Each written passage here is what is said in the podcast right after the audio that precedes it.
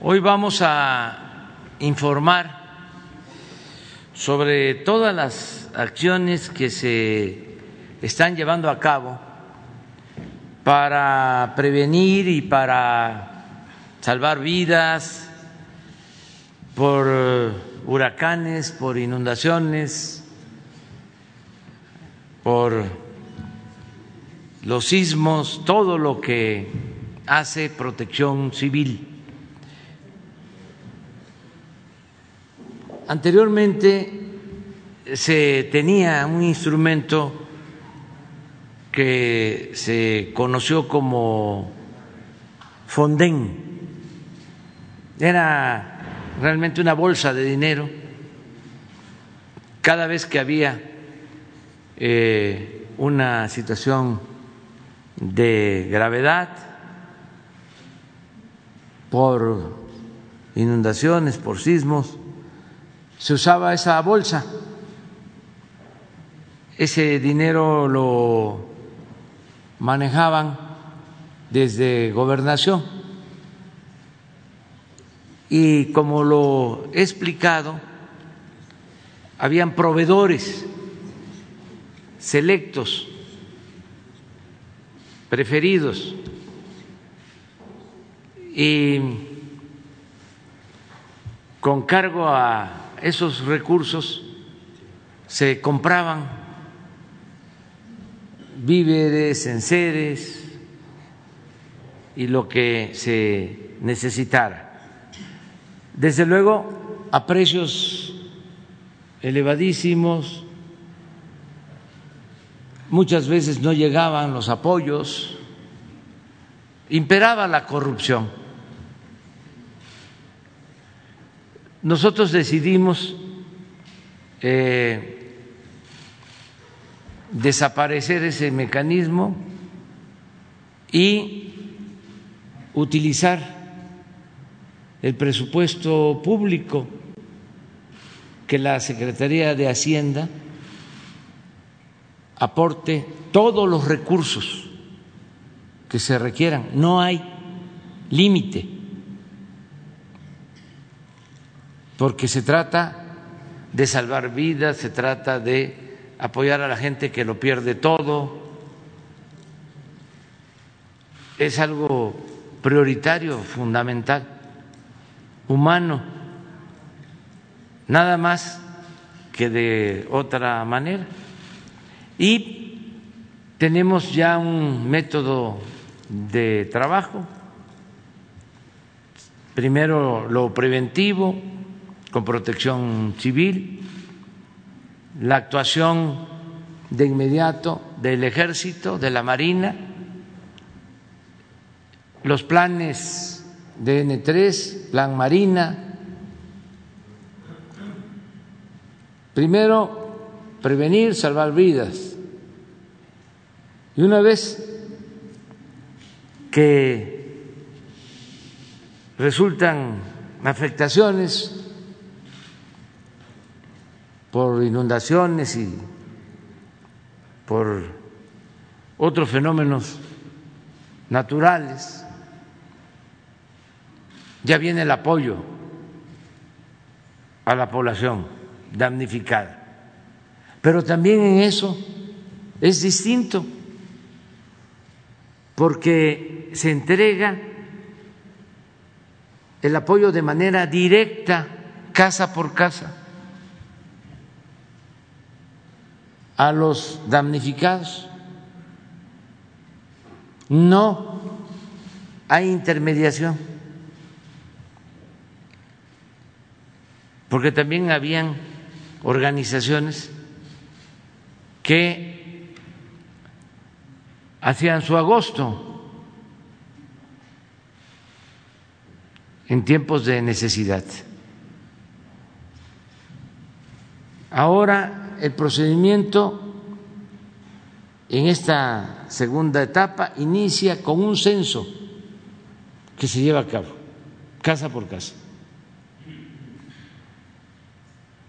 De modo que se tiene el número de viviendas afectadas, cultivos, y a partir de ese censo ya se toman las decisiones para apoyar. Eso lo hicimos en Chiapas, lo hicimos en Tabasco, lo estamos haciendo en Veracruz, en Puebla, en Hidalgo. Se está preparando lo mismo para Jalisco, Nayarit, Colima, Michoacán y desde luego ahora para apoyar en Tula. Ahora vamos a mostrarles lo que se está haciendo en el caso de Veracruz, de Puebla, de Hidalgo,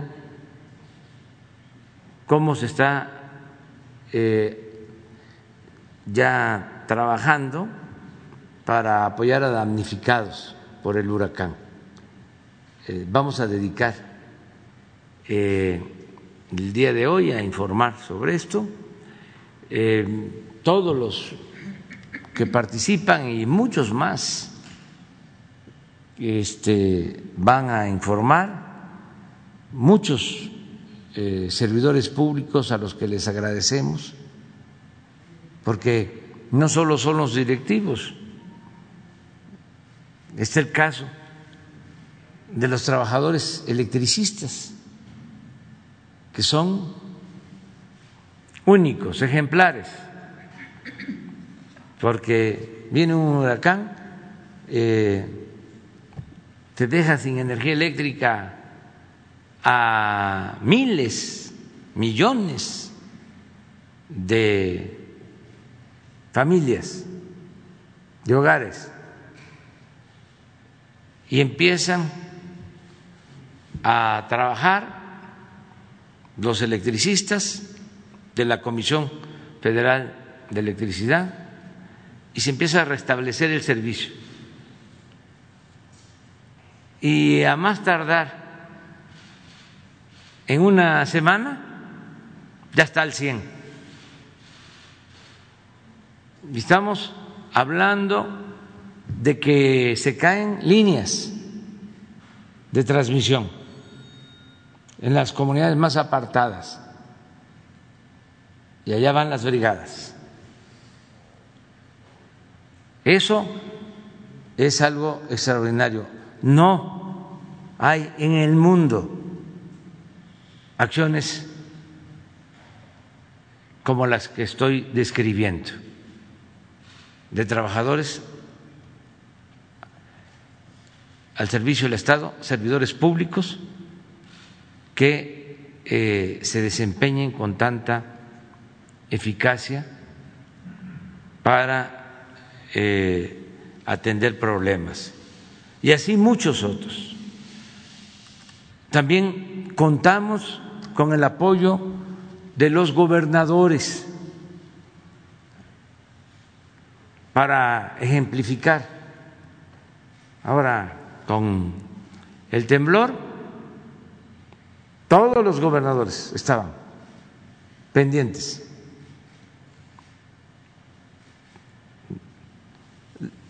Le hablé a la jefa de gobierno y ya estaba en el puesto de mando y ya estaban llevando a cabo sobrevuelos y ya estaban este, levantando eh, el reporte sobre lo sucedido. Agarré el teléfono, le hablé al gobernador de Oaxaca y ahí estaba, en Palacio de Oaxaca. Le hablé al gobernador de Puebla, ahí estaba. Y además pendientes. Me costó un poco de trabajo conseguir, porque se interrumpieron las comunicaciones, eh, hablar con el gobernador de, de Guerrero, pero lo logramos. Y ahí estaba Héctor Astudillo y estuvo toda la noche porque hubieron eh, réplicas hasta la mañana antes de la conferencia de ayer me dio el último reporte. Todos. Lo mismo los gobiernos municipales agradecerles. Y bomberos y todos los que participan en protección civil en los estados, policías, Guardia Nacional, todos. Es cosa de ver imágenes de cómo este, soldados marinos en el agua rescatando personas. Hay un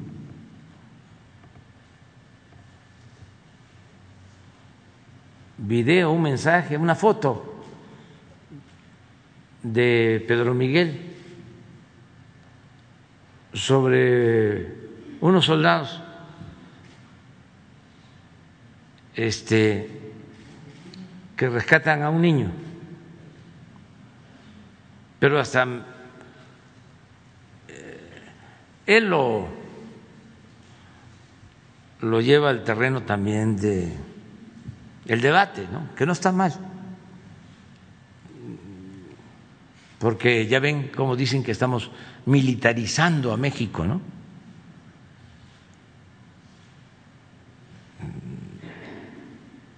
se tiene que ir conociendo cuál es la misión de las Fuerzas Armadas, porque se desconoce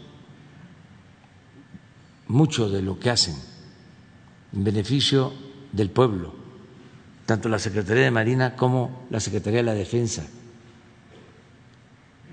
Muchísimo.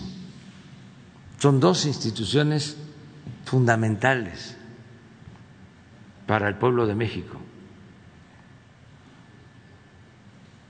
Y se desconocen muchas cosas. A veces les digo a los empresarios que si sabían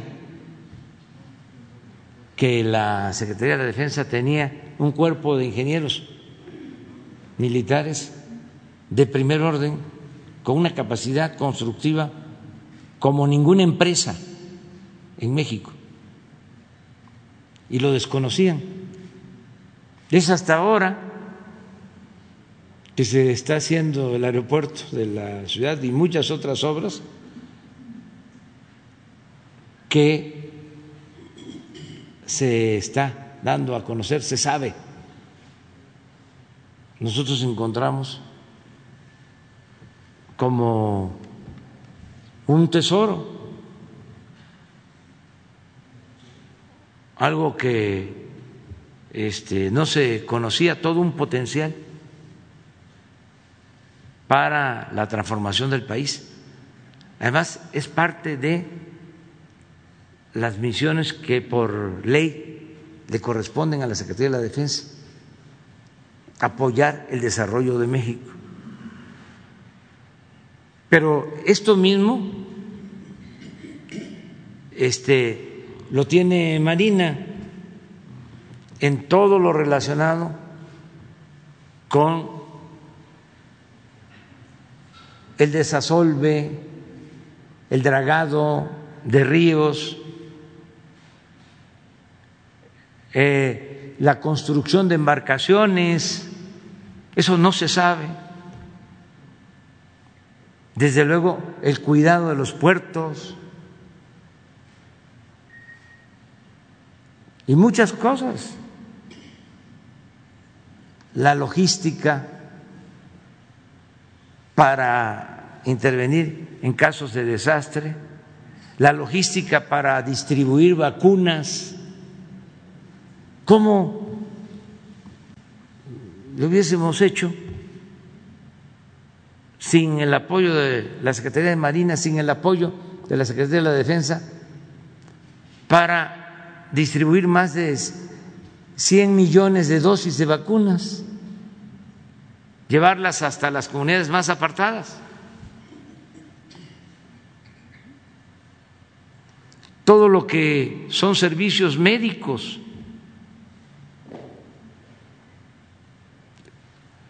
los hospitales de Marina, los hospitales de la defensa, ahora con la pandemia, todos abiertos al público. Atención médica,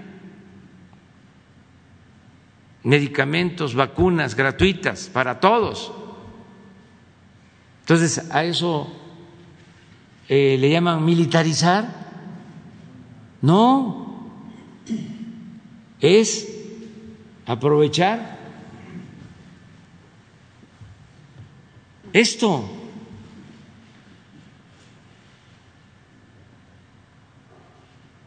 Miren esa foto.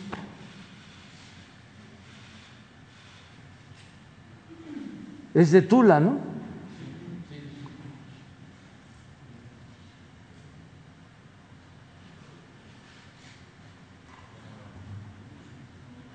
Y así dicen los conservadores.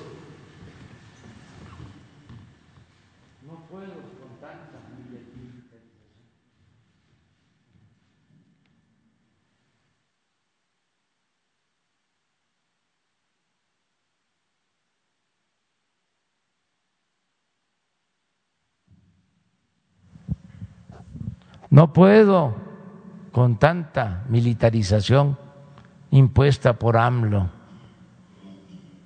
Esta es la militarización.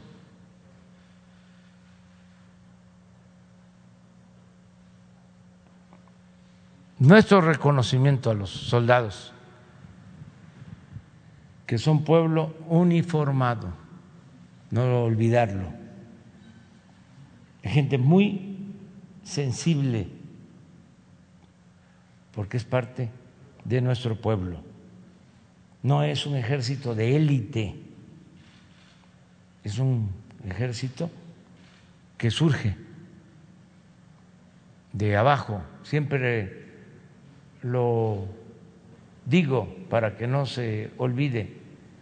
Los soldados son hijos de campesinos, hijos de obreros, de maestros, de comerciantes, de mecánicos, pero no solo los soldados, los oficiales, los generales de división es pueblo y nos están ayudando mucho. Bueno, vamos al informe. Eh, empieza la licenciada Laura Velázquez, Coordinadora Nacional de Protección Civil.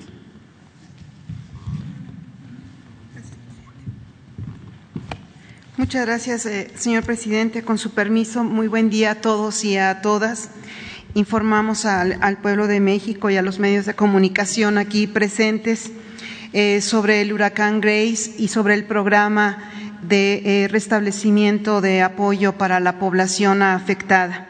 A manera de introducción, en esta lámina hago una exposición muy breve porque ya la he presentado eh, aquí a, través de ustedes. Solo mencionar que el huracán Grace eh, fue un poderoso huracán que se convirtió en el más fuerte que haya tocado el estado de Veracruz, que como ya conocemos, el pasado sábado 21 de agosto entró por Veracruz, eh, tocó tierra, Veracruz, después Puebla e Hidalgo. Eh, sabemos que se convirtió en una tormenta tropical, llegando incluso hasta el Estado de, México.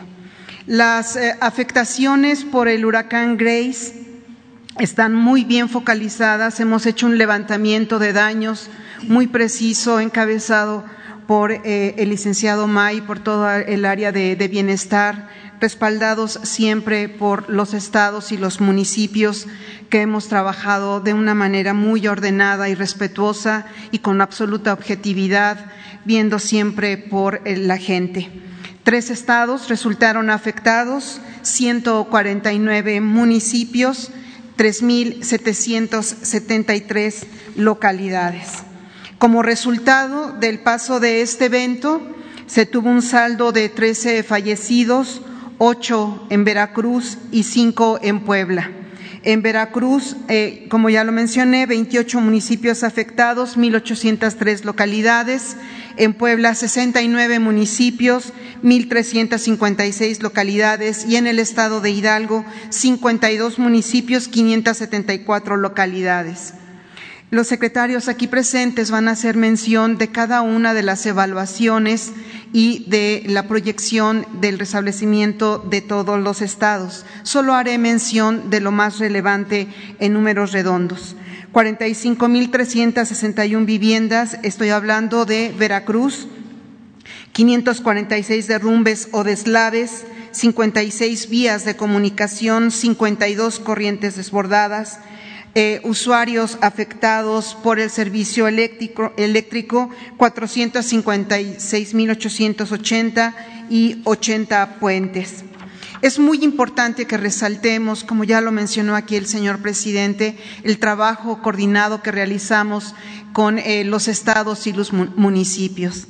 Sin embargo, también es muy importante que resaltemos el liderazgo y el compromiso básicamente del Gobierno federal que encabezan las acciones de Sedena, de la Guardia Nacional, de Marina, de Conagua, de la CFE, de Bienestar, de SEDATU, de la Secretaría de Comunicaciones y Transportes.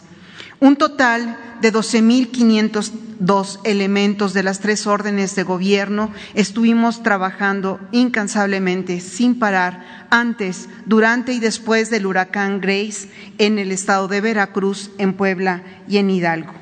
Importante mencionar que los recorridos que realizamos eh, durante, em, antes de que llegara el huracán fueron muy importantes. Esta es una de las acciones principales que se realiza eh, Protección Civil, respaldado con Sedena y Marina, con, toda la logística que, que ellos cuentan y además con los estados y municipios, es alertar a la población sobre la llegada de una tormenta o de un huracán si es necesario realizar las evacuaciones, por supuesto, activar los refugios temporales y los mismos que tengan todos los suministros necesarios para que la población en lo que está en estos refugios tengan lo más indispensable para sobrevivir en lo que pasa, en este caso, el huracán. Repito, el antes puede ser hasta 10 días antes, dependiendo del pronóstico que nos permita el sistema meteorológico a través de Conagua, que nos ha ayudado evidentemente a estar muy cerca de la gente y alertar sobre los daños que podría causar el huracán. Sedena eh, y Semar han realizado una distribución muy importante, como lo menciona el señor presidente, de manera directa, un trato directo con la población afectada. Ellos han entregado los insumos de ayuda humanitaria de manera directa a la población con el apoyo de protección civil federal, estatal y municipal. Tenemos que resaltar, sin lugar a dudas, el trabajo de la CFE, encabezado por el licenciado Bartlett, y de todos los trabajadores de esta comisión tan importante. El restablecimiento de la energía eléctrica de 868.996 usuarios por parte de la CFE en las zonas afectadas, que como ya sabemos, el 100% está restablecido.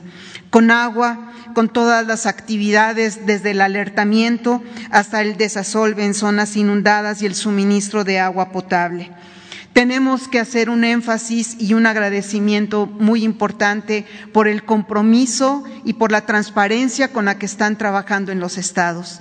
En este caso de Grace, resaltar el trabajo del Estado de Veracruz, su protección civil a cargo de la doctora Osorno y al maestro Cuitláhuac García, gobernador de Veracruz, asimismo de los gobernadores de Puebla y de Hidalgo, por ayudarnos a trabajar de una manera muy coordinada.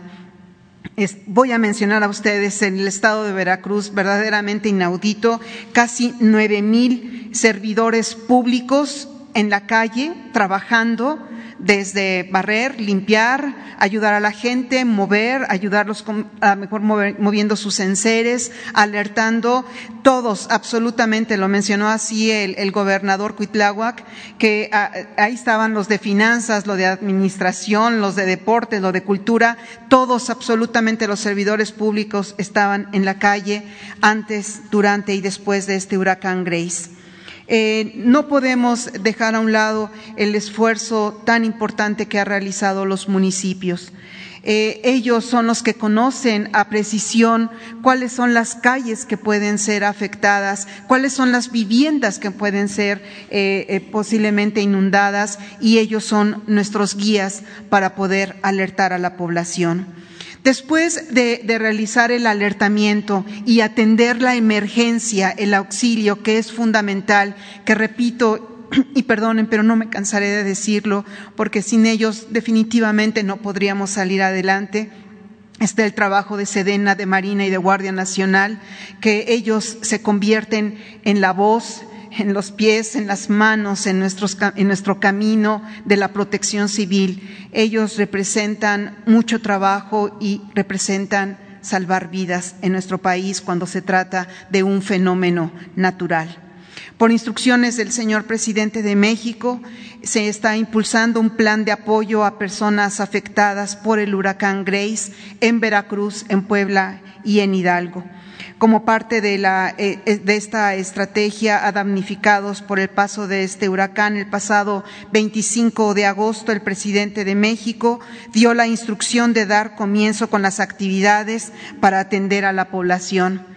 Como primer proceso, se instruyó el levantamiento de un censo de vivienda que realiza Bienestar con, eh, todos nuestros compañeros de, de, Bienestar a fin de identificar la magnitud del evento y reponer en una primera instancia los enseres domésticos de las familias afectadas, así como de brindar apoyo a productores y agricultores. Eh, por supuesto que también tenemos que resaltar y decir una y otra vez, Sedena, Marina son quienes entregan directamente a las personas, a las familias afectadas por estos fenómenos naturales, el insumo o los enseres, con una absoluta eh, transparencia, con la eh, rendición de cuentas a la que estamos obligados los servidores públicos de los tres órdenes de gobierno, estamos realizando un trabajo de una coordinación estupenda para poder ayudar a la población. Las secretarías de Bienestar, de CEMAR, de SEDENA, eh, SST, SEDATU, CONAGUA, la Secretaría de Seguridad, la Coordinación Nacional de Protección Civil, asimismo como Agricultura y la CFE, todos unidos apoyando a toda la población afectada por este huracán Grace. Agradecemos muy en particular y nuestro más eh, alto reconocimiento a la población que ha actuado con mucho compromiso, con una cultura de la protección civil, entendiendo que salvar eh, sus vidas es lo más importante, ya que eh, de lo que se llegue a perder el gobierno federal eh, se encarga. Como bien lo ha mencionado el señor presidente, ustedes podrán ver que nuestro trabajo de protección civil y de coordinación en todo el gobierno federal, porque no hay una sola instancia que se quede afuera, eh, de alguna manera todos estamos involucrados cuando hay un fenómeno natural y todos están siempre alertas, ayudando. Esto nunca antes había pasado eh, es la primera ocasión eh, que el gobierno federal nos unimos de tal manera para ayudar a la gente con mucha transparencia. Estamos comprometidos, no necesitamos de ningún fondén, no necesitamos de ningún fideicomiso, tenemos la convicción y el compromiso, somos gente íntegra que está comprometida a salvar vidas y vamos a hacer todo lo que corresponde para ello. Muchas gracias a la población de México, gracias a, a los estados, a los gobernadores y por supuesto a los presidentes municipales y a todos los secretarios, secretarias y en general a los servidores públicos federales por respaldarnos en, estas acciones de, rescate y de apoyo a la población afectada por Grace. Eso sería todo, señor presidente.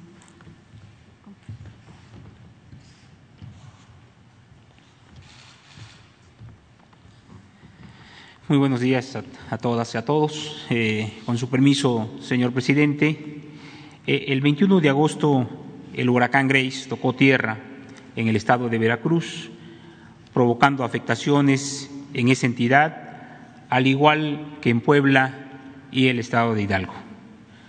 El Gobierno de México actuó de, inmediato para atender la emergencia de manera coordinada, de manera eh, ordenada con eh, las demás secretarías del Gobierno de México. Y conforme a sus instrucciones, señor presidente, también se realizó un censo en esas tres entidades para identificar afectaciones a viviendas y cosechas y pérdida de enseres.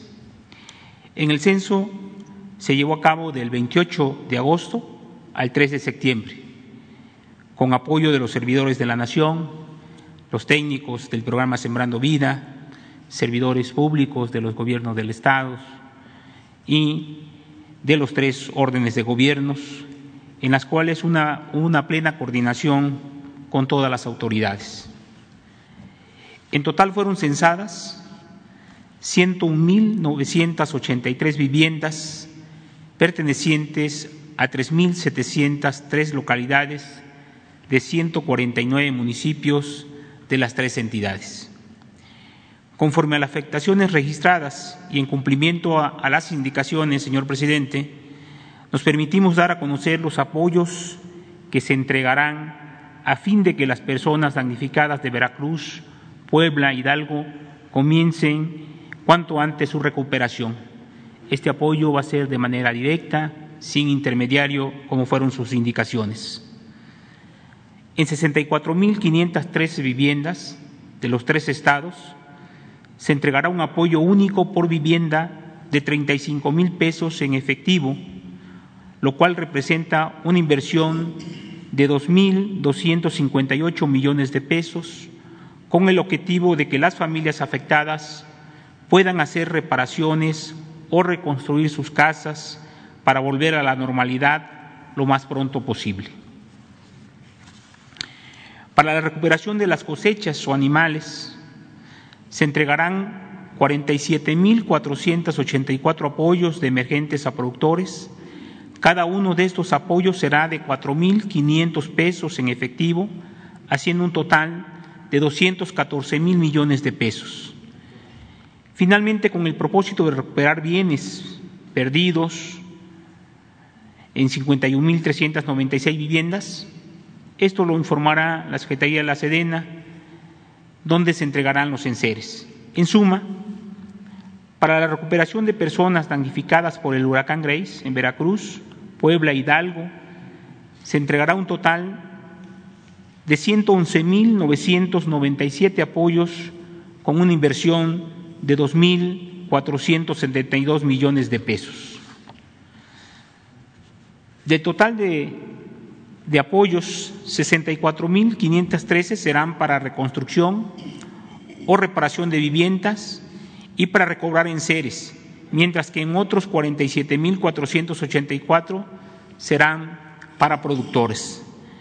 La entrega de los apoyos en efectivo se realizarán del día 14 al 21 de septiembre de manera directa, sin intermediarios, sin corrupción y sin tardanzas.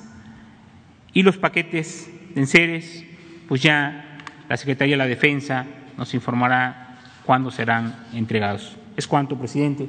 Muchas gracias.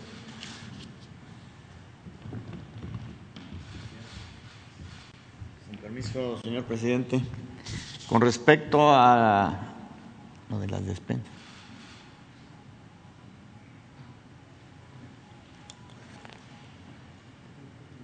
La que sigue, por favor. Con respecto a la repartición de despensas en los municipios afectados, eh, son 27. En los colores azules corresponde donde la Secretaría de Marina está trabajando y los de color verde donde está la Secretaría de la Defensa. La que sigue, por favor. En lo que se refiere a despensas del 21 de agosto al 8 de septiembre, se han repartido eh, 103.192 despensas, la Secretaría de, de la Defensa 87.778, la Secretaría de Marina 15.414. Quedan disponibles 30.514. ¿Qué significa esto? Que los seguimos repartiendo despensas en los municipios afectados.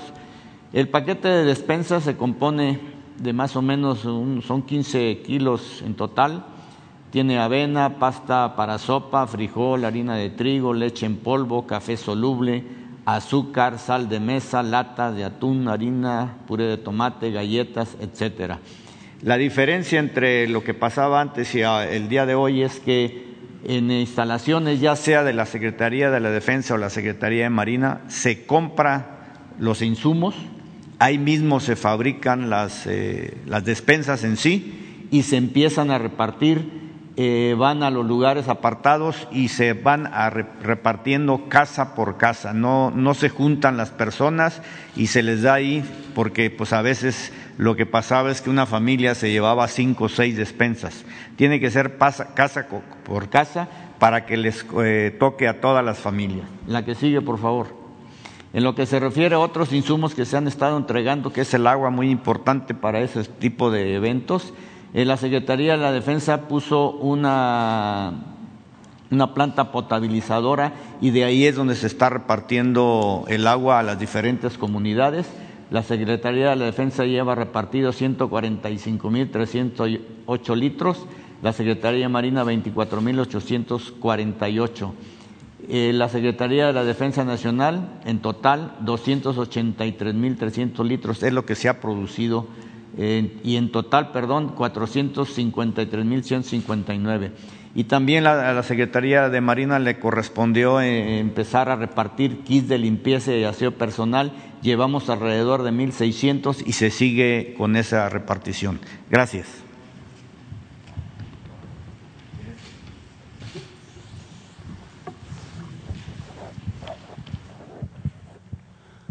Con su permiso, señor presidente, continuamos con el informe.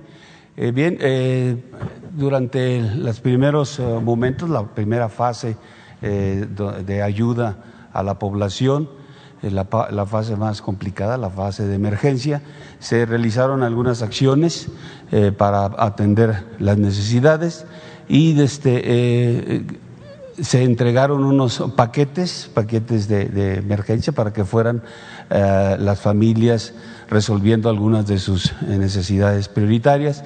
Estos paquetes fueron proporcionados por el gobierno federal a través de la Coordinación Nacional de Protección Civil. Fueron 13.732 paquetes de, de, enseres. Estos paquetes estaban constituidos con láminas, eh, colchonetas, cobertores, agua también, kit de aseo y kit de limpieza.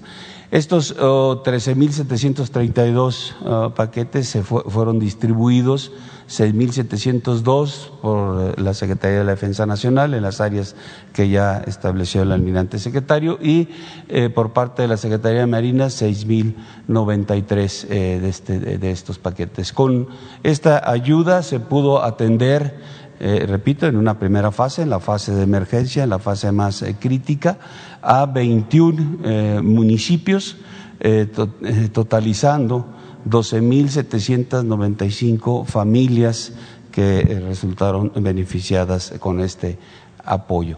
Adelante, por favor.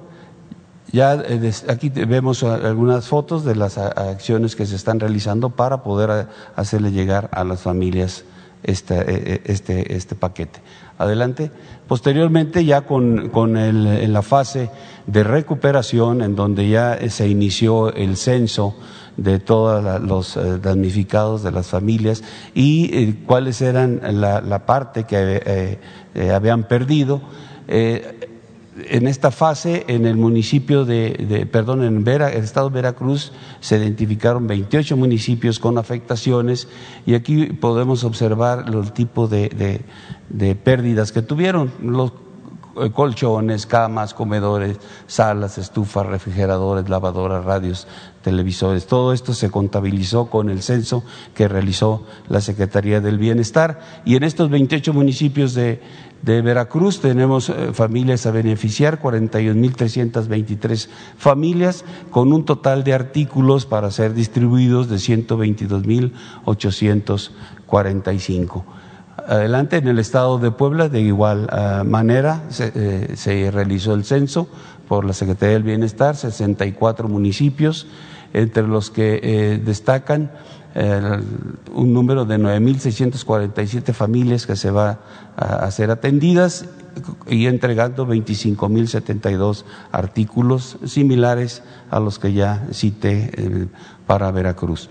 Adelante, en Hidalgo, 52 municipios en los cuales se realizó el censo, se va a beneficiar a 426 familias, con un total de 1.226 artículos. Adelante, aquí tenemos el resumen eh, por Veracruz, 41.323. Eh, Puebla 9.647, Hidalgo 426. Total 51.393 familias que eh, se les va a proporcionar este apoyo. Se va a hacer el proceso de adquisición de todos esos artículos a través de la Secretaría de Defensa Nacional, fundamentado en el plan de N3, y se hará la distribución como también lo citó ya el almirante secretario, casa por casa, entregando todos y cada uno de los artículos que perdieron la población con este huracán. Es todo, señor presidente.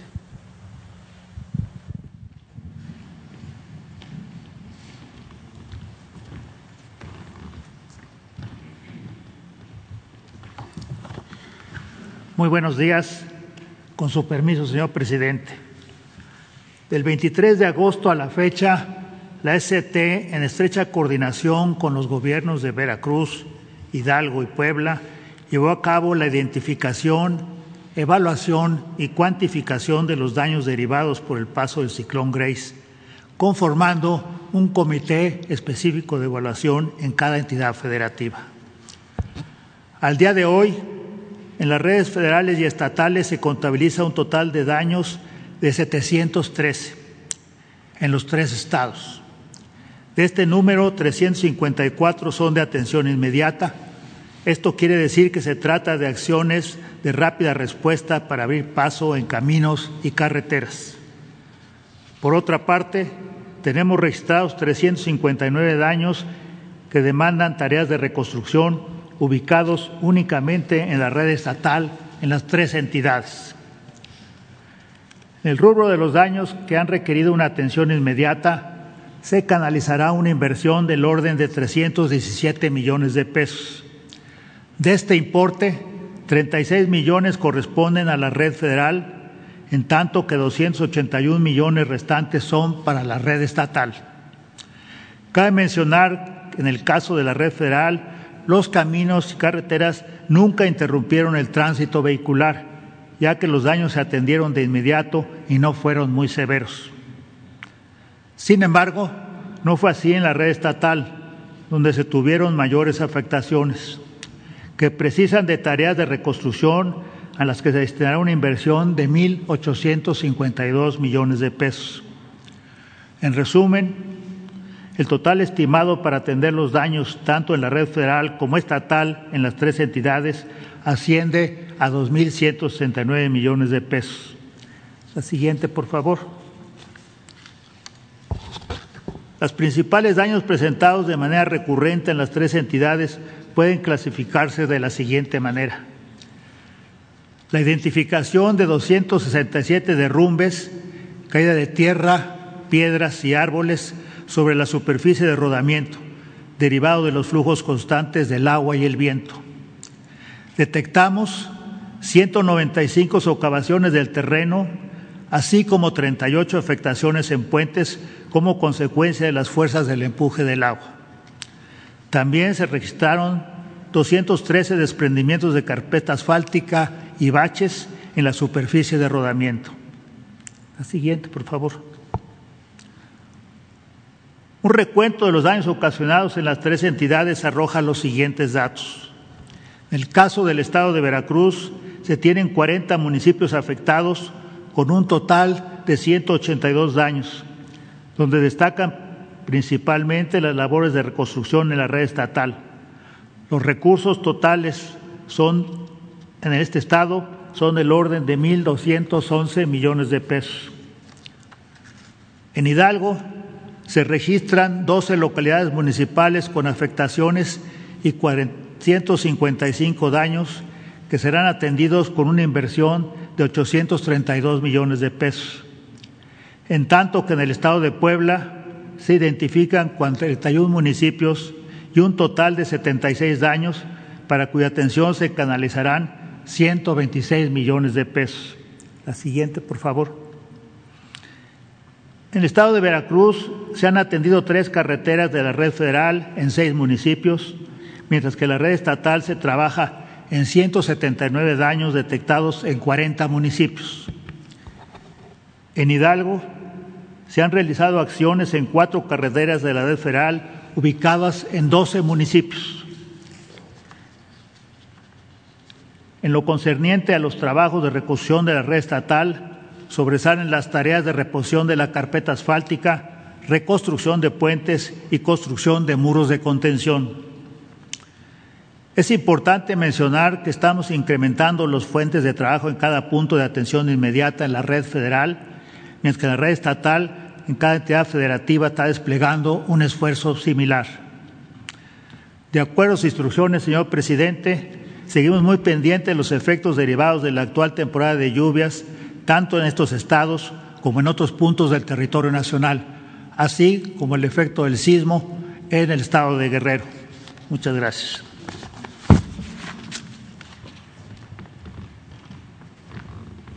Pues este es el informe.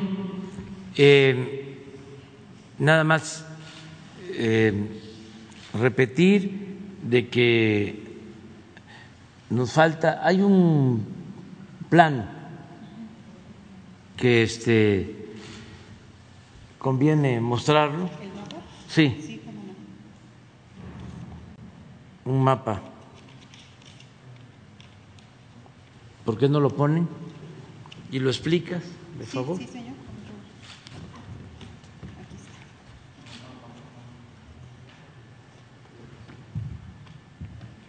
Es en la presentación del evento, perdón. Ah, ya. Es este. Es, claro que sí.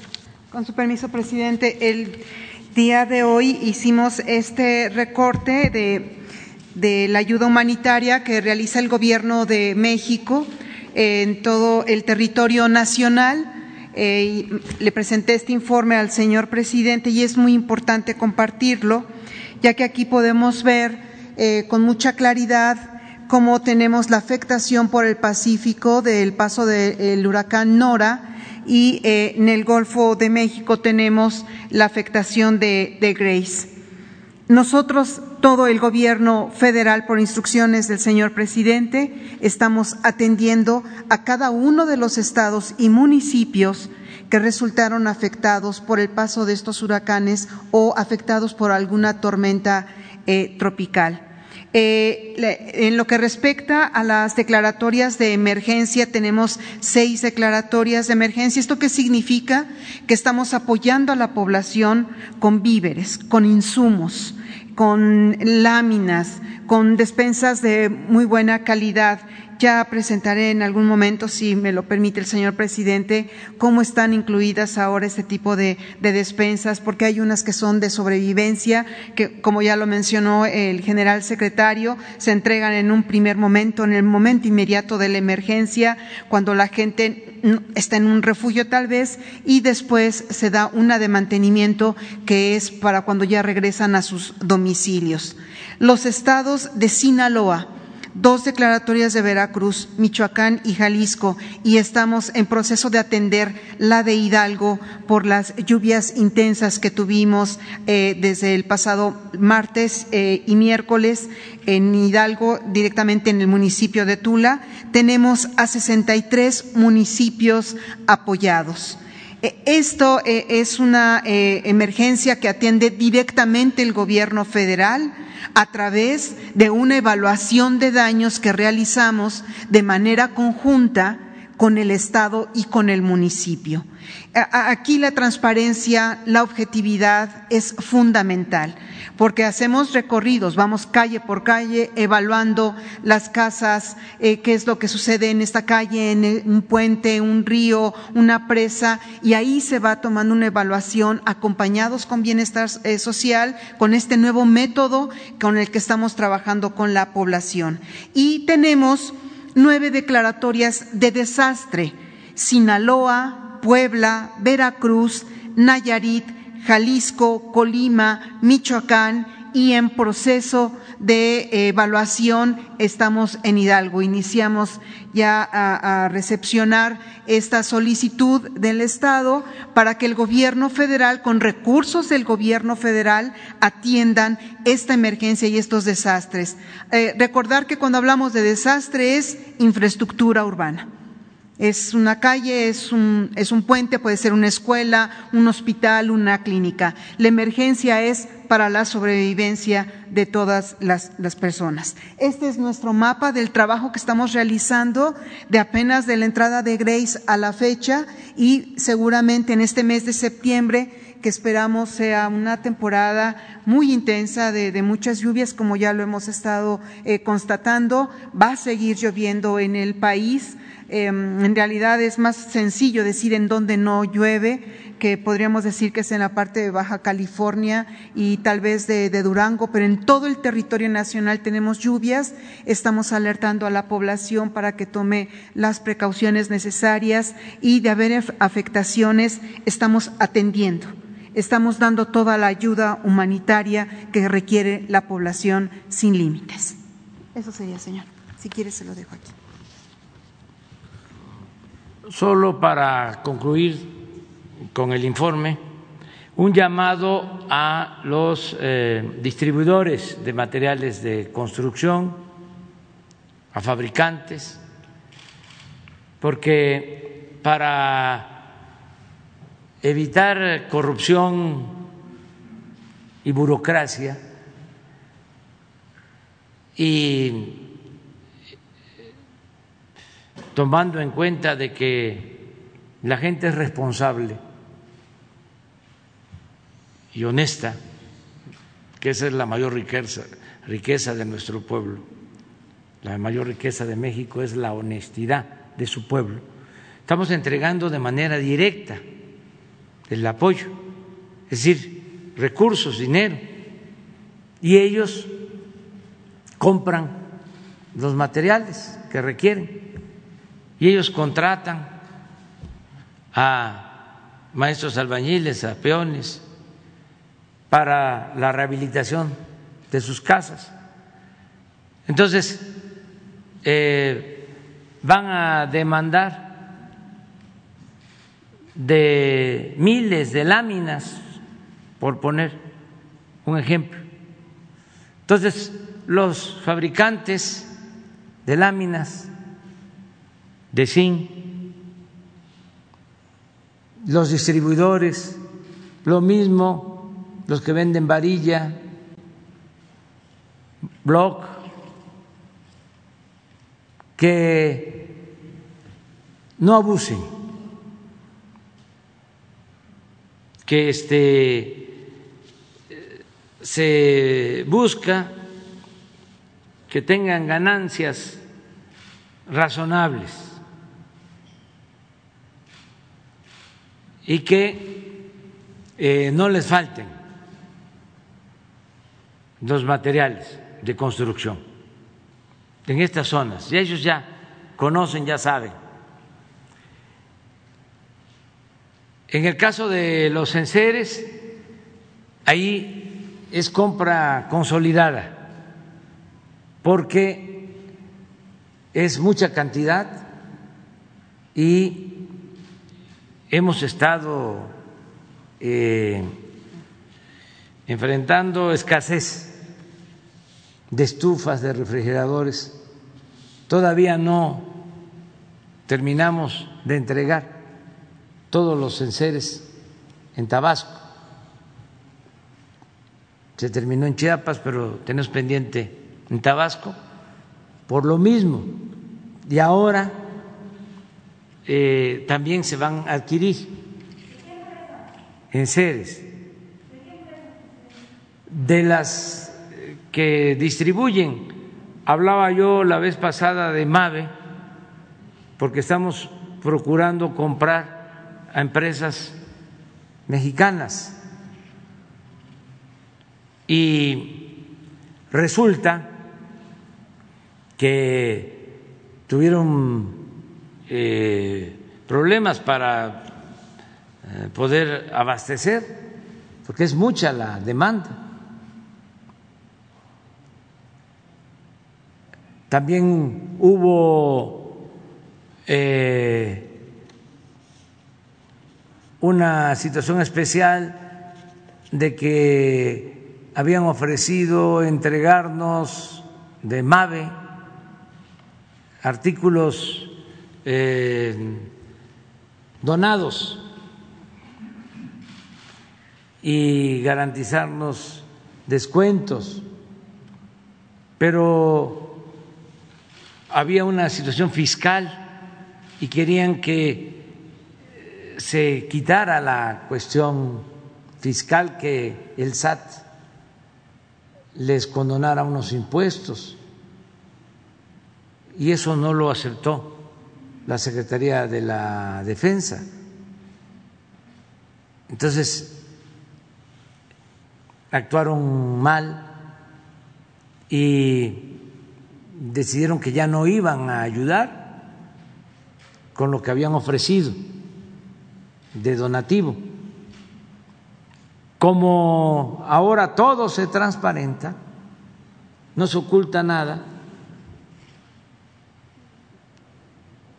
yo lo di a conocer en Veracruz y recibí de inmediato una carta del dueño de MAVE, diciendo que había un malentendido y que ellos estaban en la mejor disposición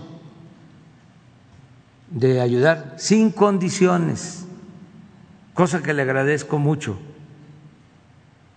porque a lo mejor él no se enteró,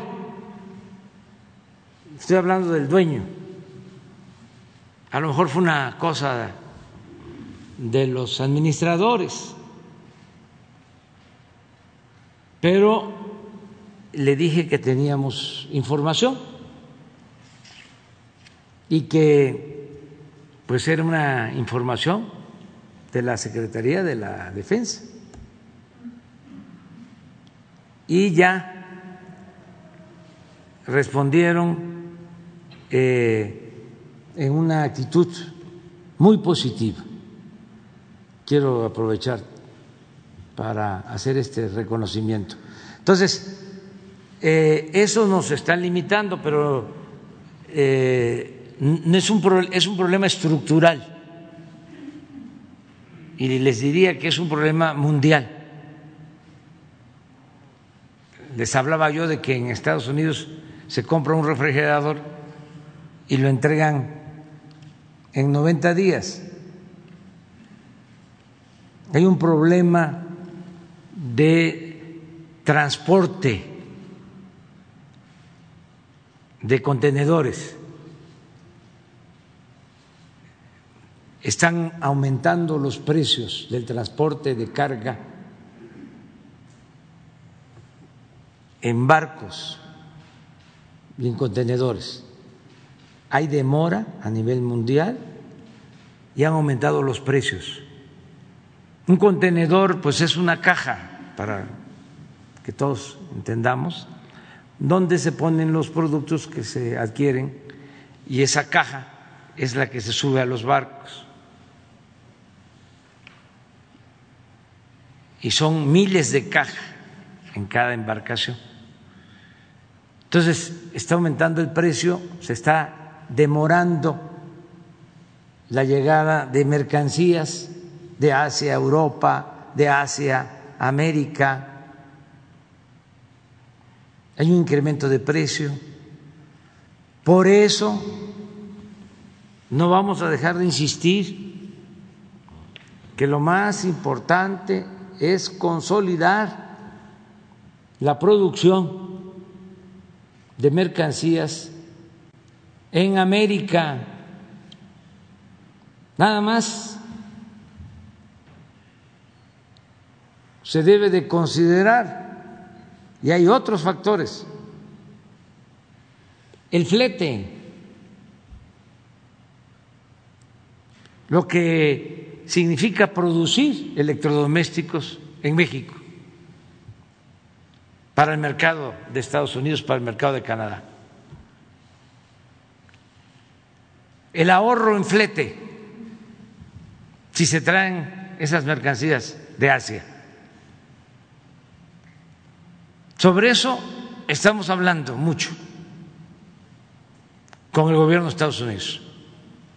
Agreguen la calidad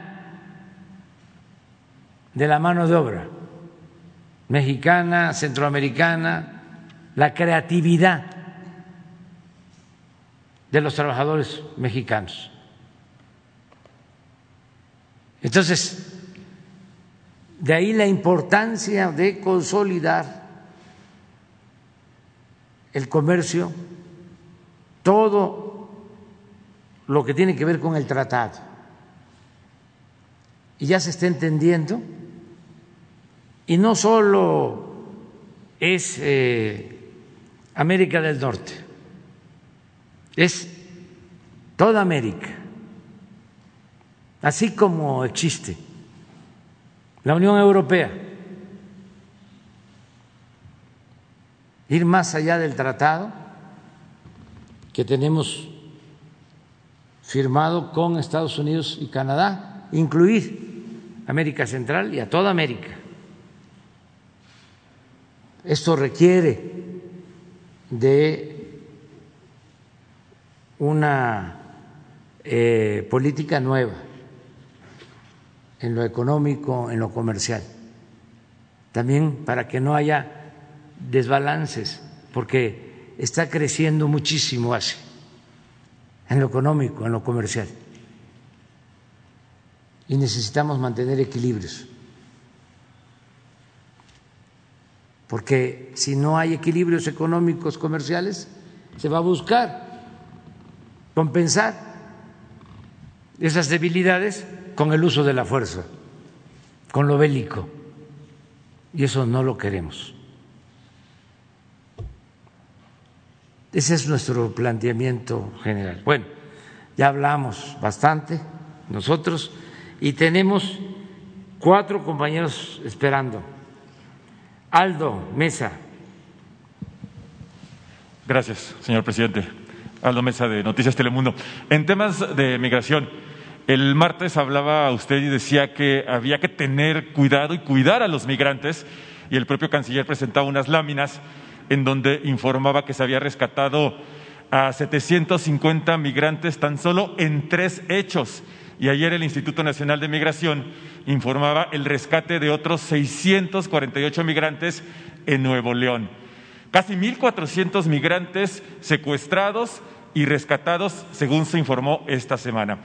Mi pregunta es entonces, ¿qué está haciendo el gobierno de México no solamente para prevenir este tipo de secuestro y de inseguridad contra los migrantes, que es de miles, por lo menos en esta semana 1.400, pero sobre todo para combatir a los grupos de la delincuencia cuando se tienen detectados por parte de la propia Fiscalía de México a grupos de cárteles del narcotráfico. Estamos trabajando todos los días para garantizar la paz, la tranquilidad, pero hay una realidad, un hecho inocultable. Hay más presencia de el crimen organizado en el Bajío, en el norte del país, que en el sureste. No es lo mismo Mm, Yucatán, inclusive Quintana Roo, Campeche, Chiapas, Tabasco, Oaxaca, que Guanajuato, Zacatecas, Tamaulipas, Sonora, Baja California, Chihuahua. Entonces, tenemos que cuidar que los migrantes eh, estén en el sur sureste, protegerlos, porque eh, dejarlos que transiten por todo el país, que atraviesen todo el país, sin ninguna protección, es muy riesgoso. Esto que estás señalando es cierto. Se están encontrando grupos que están en poder de la delincuencia y no debemos de olvidar lo que sucedía. Habían eh, asesinatos, fusilamientos, masacres de migrantes. No queremos eso. Claro, lo más importante de todo, y eso se está tratando hoy en Washington, es que Estados Unidos debe tomar la decisión de apoyar a los países pobres, a los países centroamericanos y atender las causas que originan el fenómeno migratorio, que la migración sea opcional, no forzada, que no sea por la falta de empleos, por hambre, por necesidad, por inseguridad, que la gente tenga posibilidad de trabajar y de ser feliz donde nació, donde están sus familiares, sus culturas. Eso es lo que van hoy a volver a plantear al gobierno de Estados Unidos, que de inmediato se trabaje en Centroamérica, porque no ha habido nada en años algunas cosas a través de agencias y de la llamada sociedad civil, pero no le llega el apoyo a la gente. Le estamos proponiendo que, de acuerdo a la experiencia exitosa que tenemos en Chiapas, del programa Sembrando Vida, que se aplique en Guatemala, que se aplique de inmediato en Honduras, en El Salvador, lo mismo en jóvenes construyendo el futuro, que de inmediato, y que en seis meses tengamos ya resultados, que tengamos 300, 400 mil centroamericanos ya trabajando en sus pueblos, garantizándoles el empleo y garantizándoles además que van a tener oportunidad de una visa de trabajo temporal para ir a Estados Unidos a trabajar porque se necesita la fuerza de trabajo en Estados Unidos. No hay trabajadores. En Estados Unidos, en Canadá. Y, por el otro lado, tenemos un flujo migratorio desordenado, riesgoso, es bastante hipócrita, pues. Y eso tiene que ver también con la política, o con todo respeto, con la politiquería, con la cuestión partidista, con la cuestión propagandística, porque se acusan unos y otros, yo hago un llamado a que no se politice este asunto y que se busque una solución de fondo estructural, porque es muy fácil para un político estar nada más declarando en un sentido o en otro, y nadie quiere hacer nada porque tiene que eh, tomar en cuenta el efecto político o el costo político que va a tener una decisión. Afortunadamente el presidente Biden ha dado muestras de querer iniciar una nueva política migratoria. La reunión de hoy es muy importante para que iniciemos una etapa nueva porque no ha habido atención a la población que se ve obligada a emigrar. No ha habido en años nada. Todo es contener, todo es coercitivo. Y no es así como se van a resolver los, problemas sociales. Ahora hay esta circunstancia muy favorable. Con todo respeto, le estoy planteando al presidente Biden en la carta que de dónde va a salir la fuerza de trabajo para realizar su importante plan de fortalecimiento de la infraestructura en Estados Unidos. ¿De dónde van a salir los trabajadores de la construcción? Porque no es nada más dinero,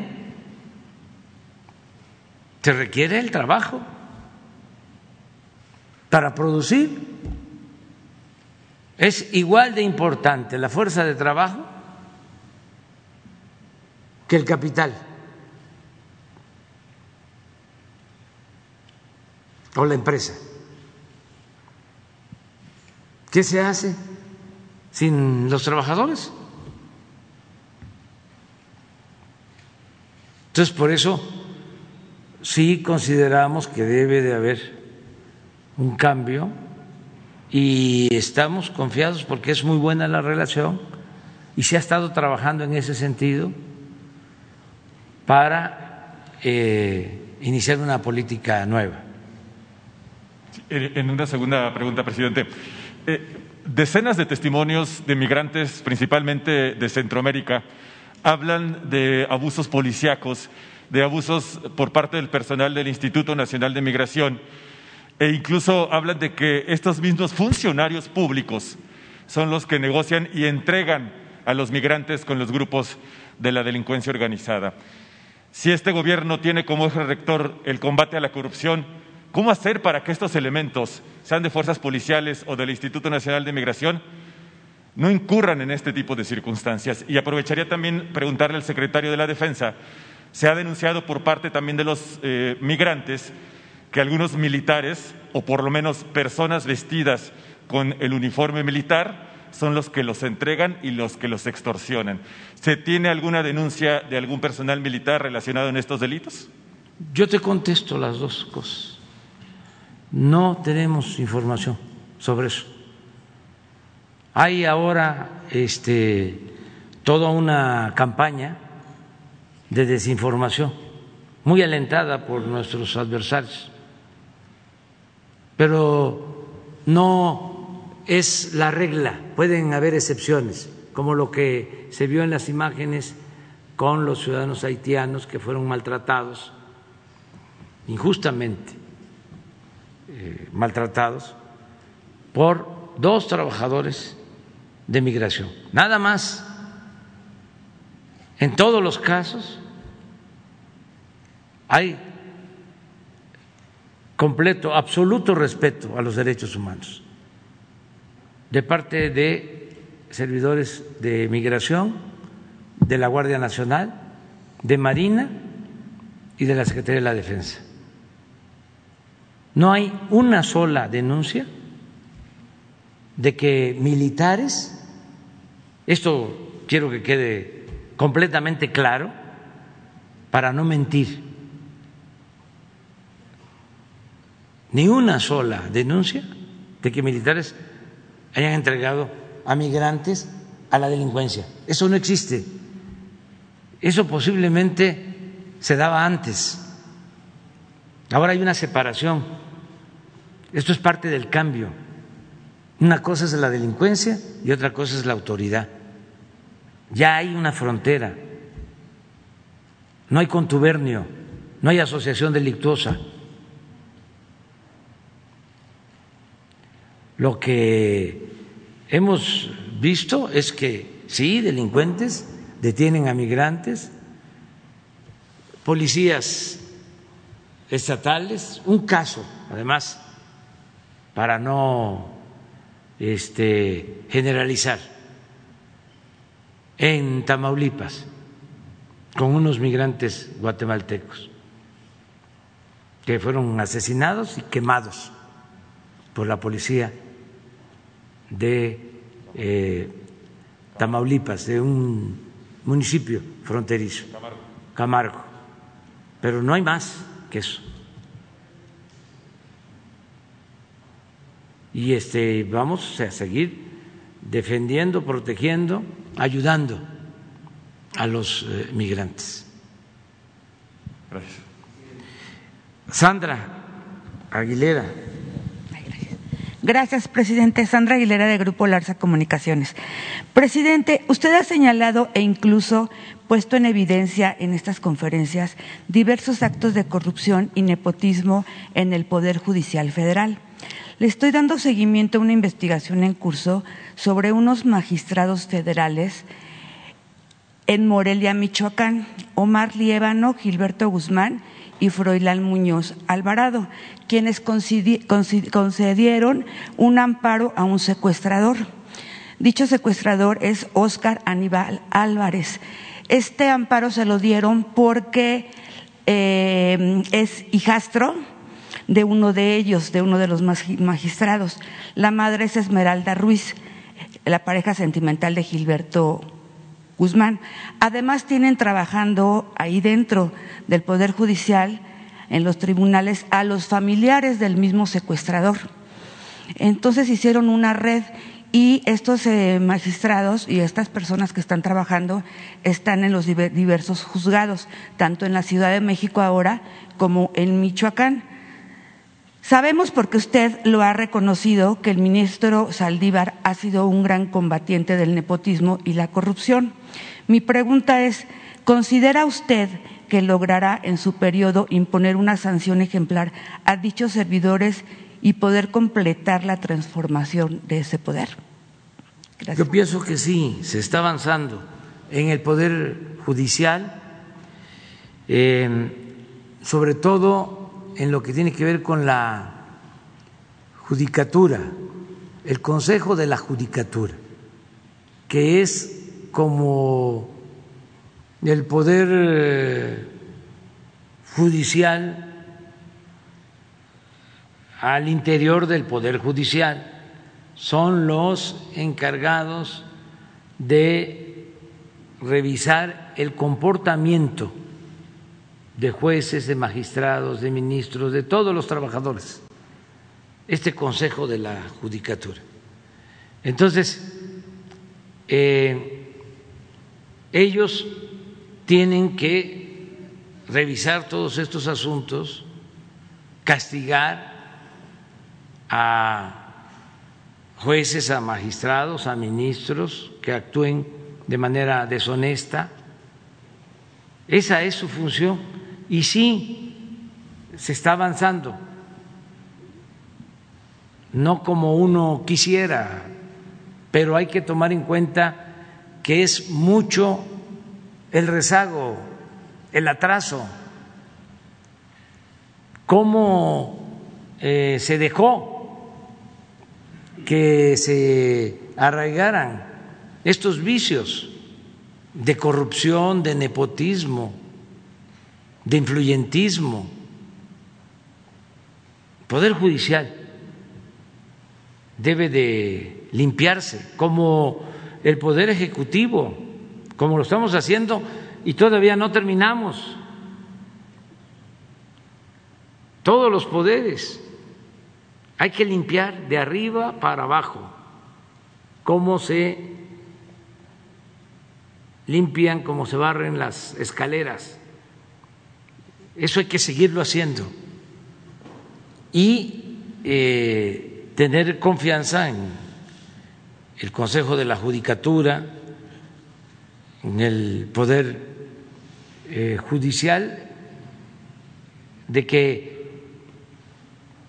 sin injerencia del Poder Ejecutivo como era antes, este mismo poder se va a renovar y ayuda mucho el hecho de que sea presidente de la Suprema Corte eh, una persona íntegra como el ministro Saldívar. Entonces, sí se tiene que ir este, avanzando en la renovación y ayuda mucho también el que se denuncie, porque antes no se denunciaba. Si se le preguntaba a la gente cuántos ministros tiene la Suprema Corte de Justicia, pues no se sabía, pero se sabía menos si se les preguntaba, dame dos nombres de esos once ministros. Uno, se sabía menos si se le preguntaba dame el nombre de tres magistrados.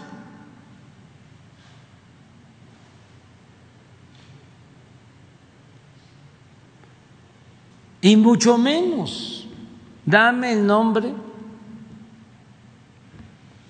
de cinco jueces. Era un poder ajeno completamente.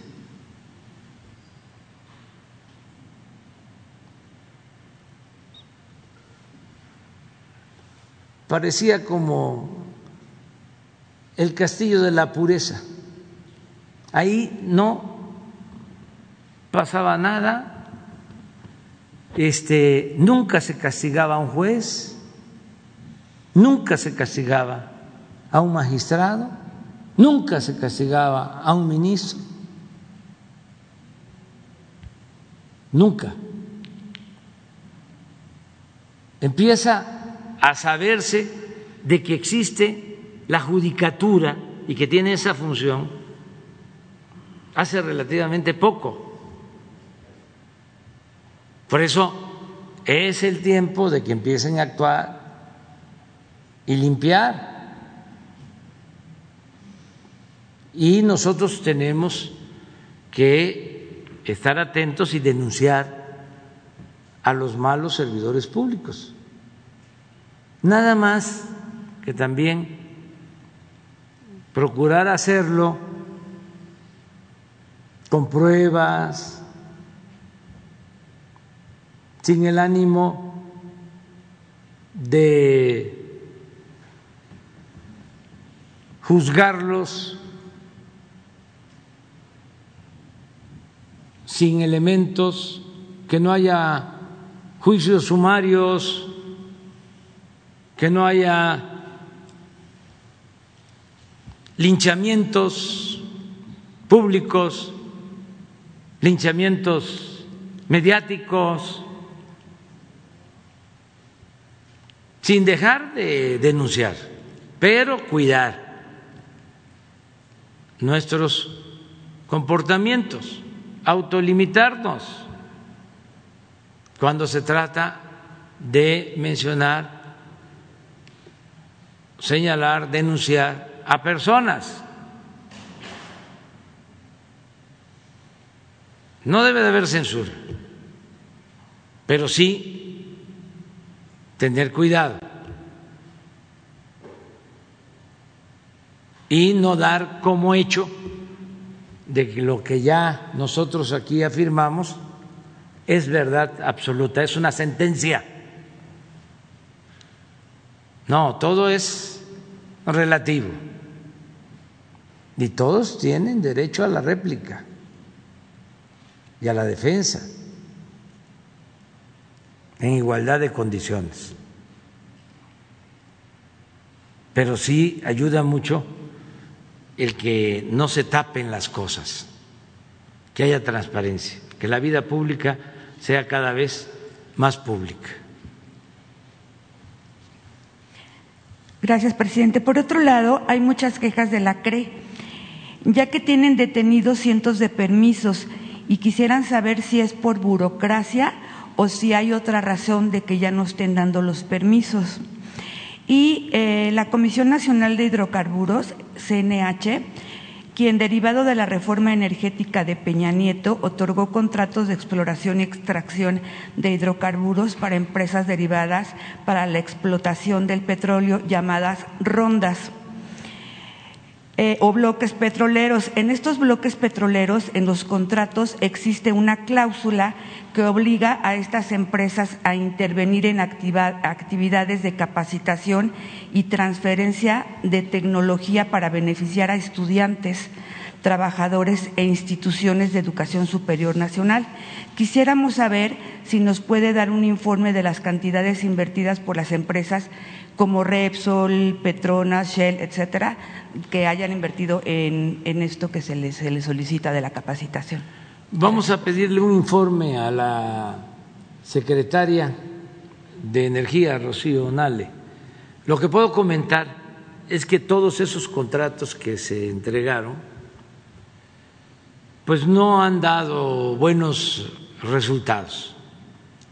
Se entregaron como 110 contratos a empresas para extraer petróleo.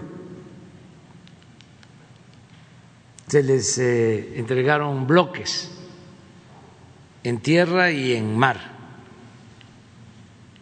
concesiones para que en esos bloques, en esos territorios, ellos eh, pudieran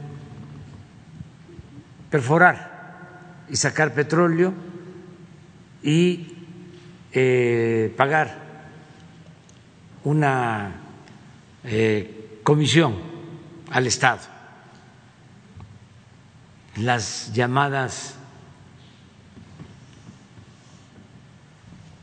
asociaciones públicas, privadas, de utilidad compartida bueno, para eso fue la llamada reforma energética. Entregaron esos contratos, engañaron de que iba a llegar mucha inversión extranjera a raudales, iba a llegar dinero, la dolariza, decían. Ahí viene la dolariza pues no llegó nada.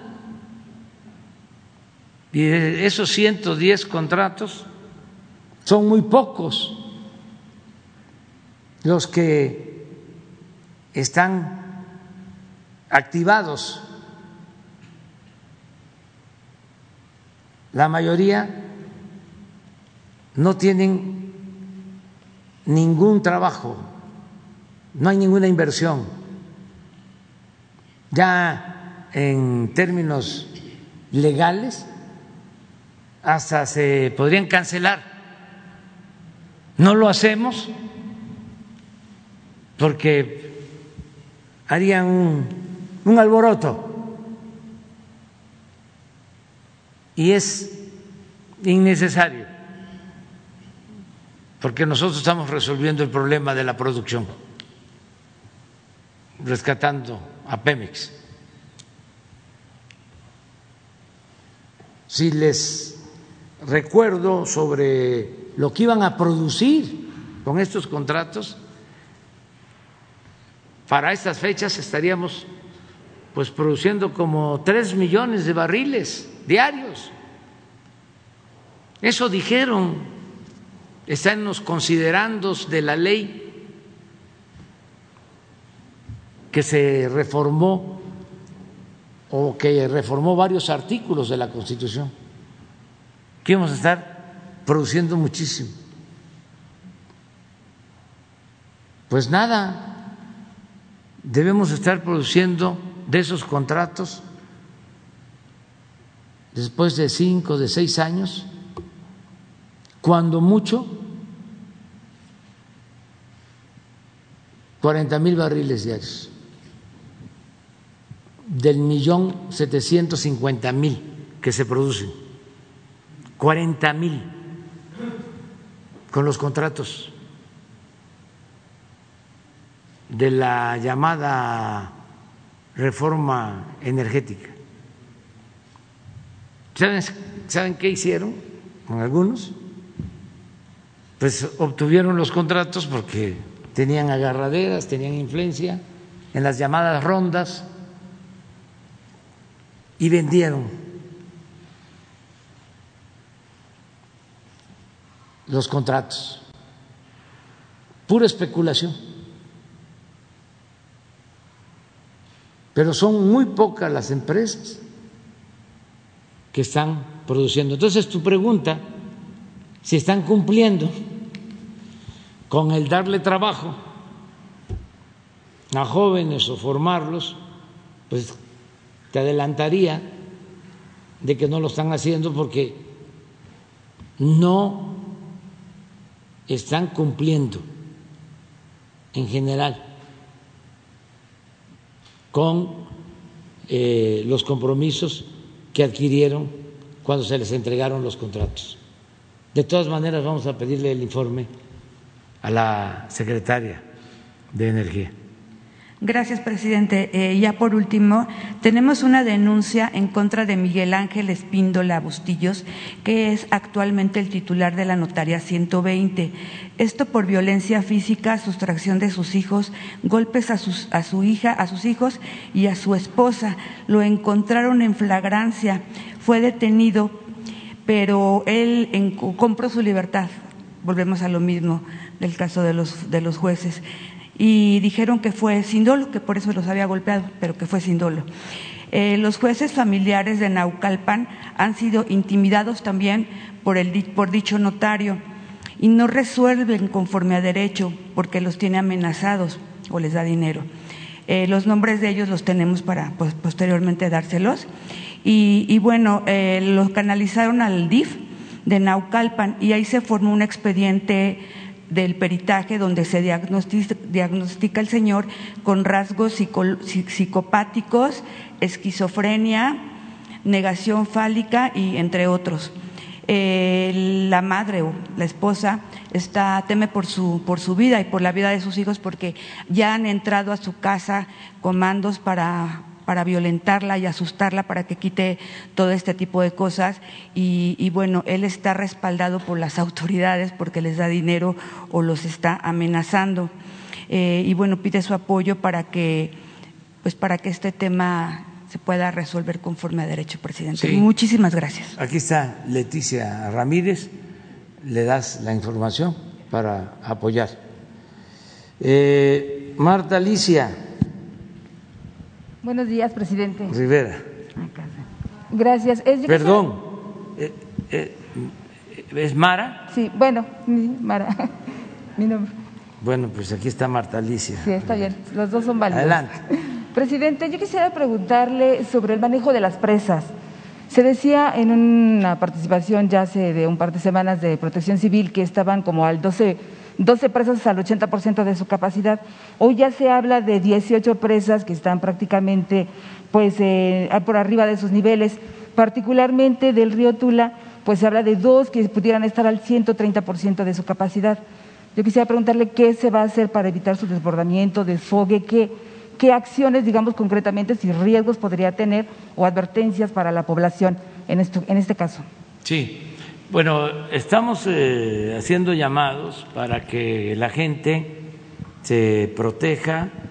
Han habido traslados a albergues, en el caso de Tula, porque no baja el nivel o ha bajado eh, muy poco. Entonces, eh, se tiene una atención especial, con agua está trabajando, en efecto, eh, se rebasaron las presas más allá de su capacidad. Esto fue lo que provocó el,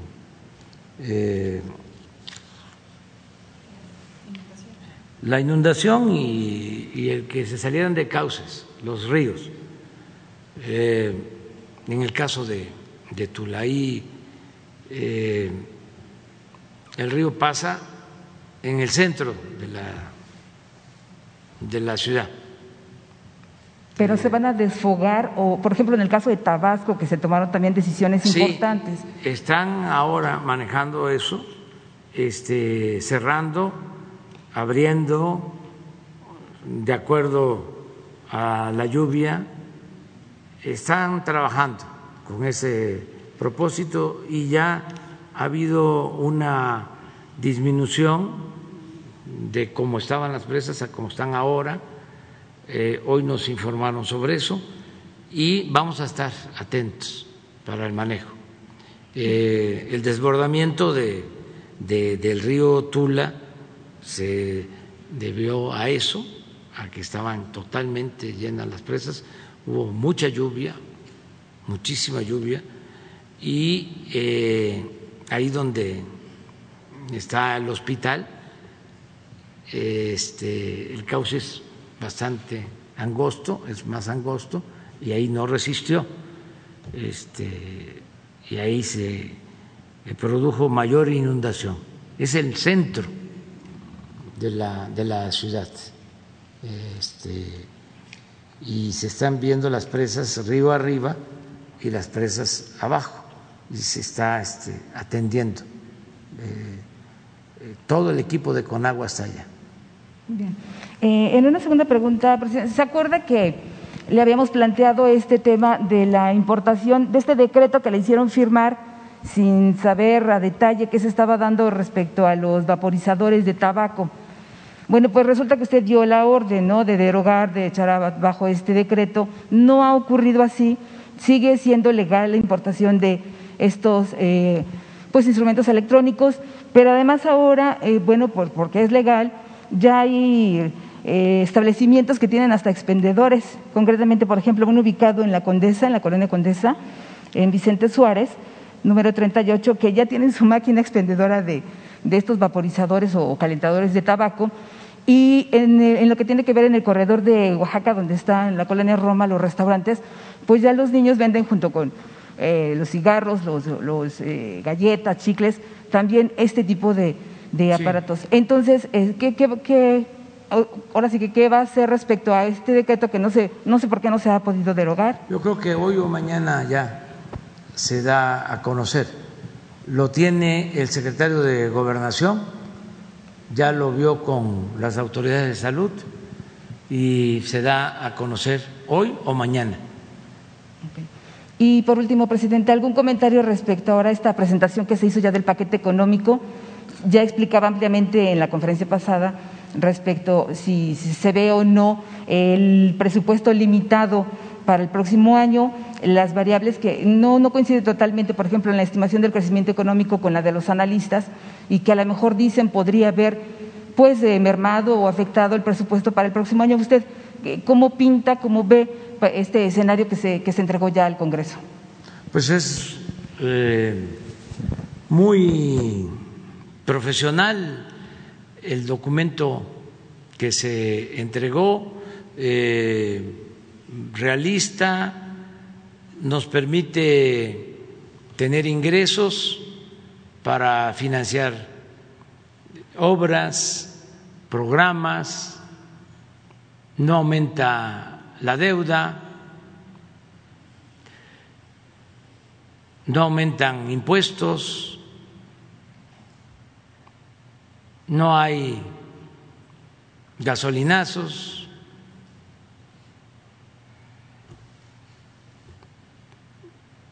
es un buen presupuesto.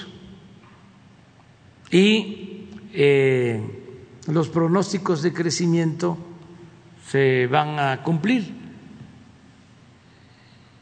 Se estima que vamos a crecer más del 6% este año, o alrededor del 6%. Mi estimación, que es un poco más optimista, de lo que pues, se presentó en el paquete económico es de que vamos a crecer al 5% el año próximo, que es mm, un poco más arriba de lo que se presentó en la Cámara. Pero Rogelio Ramírez de la O es un experto, es un buen economista y estoy contento, satisfecho con la propuesta que se hizo al, al Congreso. También hubo una mala este, información acerca de que estábamos nosotros eh, reduciendo presupuesto para organismos autónomos. Eso no nos corresponde. Eso es un asunto del Poder Legislativo. Nosotros recibimos de eh, organismos autónomos sus presupuestos y como los recibimos, se envían al legislativo. La Cámara de Diputados es la que tiene la facultad exclusiva de aprobar el presupuesto público. Entonces, por lo que nos corresponde a nosotros en cuanto al presupuesto federal, eh, es bastante equilibrado, es garantizar financiamiento para todos los programas de bienestar, considerando los aumentos a las pensiones, considerando mantener los programas de bienestar y compensarlos con aumentos acordes a la inflación. También se contempla presupuesto para el tren Maya, para el istmo, para las refinerías, para las carreteras, mantenimiento de carreteras, construcción de carreteras, reconstrucción, modernización de carreteras, caminos rurales, se garantiza todo el presupuesto para continuar haciendo los caminos en Oaxaca. Desde luego se considera el presupuesto para terminar el aeropuerto Felipe Ángeles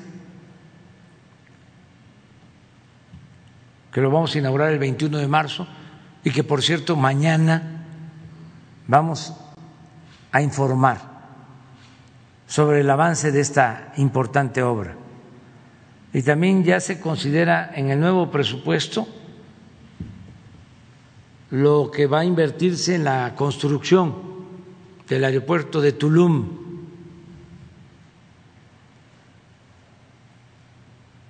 se considera en el nuevo presupuesto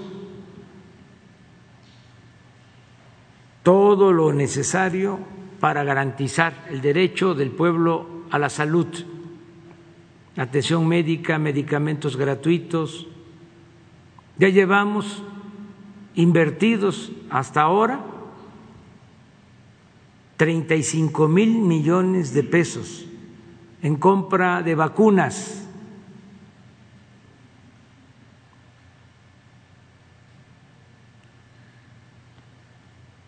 No eh, han faltado las vacunas, no ha faltado el presupuesto para lo fundamental. Ya tenemos eh, pagado hasta por anticipado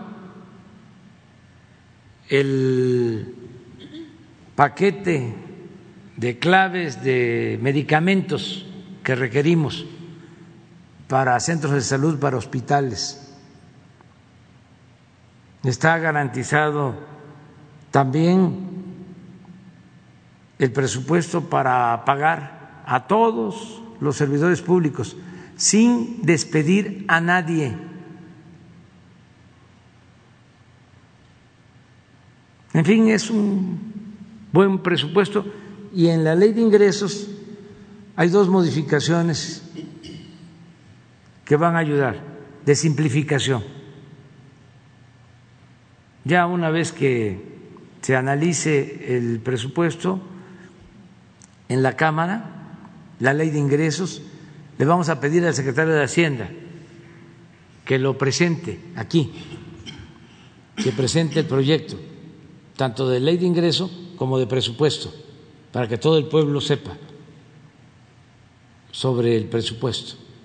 Pero yo sí les puedo adelantar, no hay aumentos de impuestos, no hay gasolinazos, no hay aumento en las tarifas de energía eléctrica, está garantizado el apoyo a 25 millones de familias que reciben cuando menos un programa de bienestar en sus hogares. Es decir, las pensiones para adultos mayores, para niñas, niños con discapacidad, todas las becas, 11 millones de becas a estudiantes pobres. Van a haber aumentos en algunos programas eh, se garantiza el programa de jóvenes construyendo el futuro, también con aumentos porque ese programa eh, significa pagar o entregar un salario equivalente a un salario mínimo y como va a subir el salario mínimo hay que este, aumentarlo, lo que se le entrega a los jóvenes. Pero bueno, eso es en general. Y sí le vamos a pedir al secretario de Hacienda que venga aquí y que informe. Bueno, vamos con Irving. Hola, presidente, buenos días. Oiga, déjeme regresarme tantito al tema de las lluvias. Eh, ¿Cuál es la preocupación con la información que tienen a esta hora de la mañana de lo que está ocurriendo en Hidalgo? ¿Qué tan preocupante es la situación que hay? Eh, se habla de que hay más de 30 mil personas afectadas. ¿Qué número tienen ustedes o cuál es la estimación? Tenemos ya un corte hasta ayer al mediodía. A ver, ¿por qué no lo informas? De afectaciones. Sí, sí, sí. Vivienda. Sí, gracias. Sí, claro que sí. Eh, muchas gracias. Así es, en efecto, eh, hay un corte. el más reciente es de 31 mil eh, viviendas afectadas. Estamos todavía en el momento de, de evaluación. les comento que el día de ayer tuvimos una acción muy importante preventiva que realizamos en el centro de Tula hubo evacuación de, las personas para prever cualquier accidente por lo que estábamos hablando de eh, las presas y eh, tal vez el, posible desbordamiento de la, del río de, de, Tula. Afortunadamente no fue así, pero han sido acciones muy, muy importantes que hemos realizado. Estamos en el momento de evaluación, en comunicación permanente, eh, estamos allá, no, no hemos salido del, territorio apoyando al gobernador, incluso me habló en la madrugada, me habló 12 de la noche, una de la mañana, eh, mencionando eh, que era muy urgente que no nos saliéramos del de, Estado, que siguiéramos respaldándolo para orientar a la gente. La verdad, la gente ha sido muy seria, muy comprometida, atendiendo al llamado de protección civil y de todas las instancias para poder salir de sus casas si es que hay riesgos. Tenemos, eh, tenemos activados los refugios temporales, estamos trabajando. ¿Cuántas personas están en estos refugios temporales?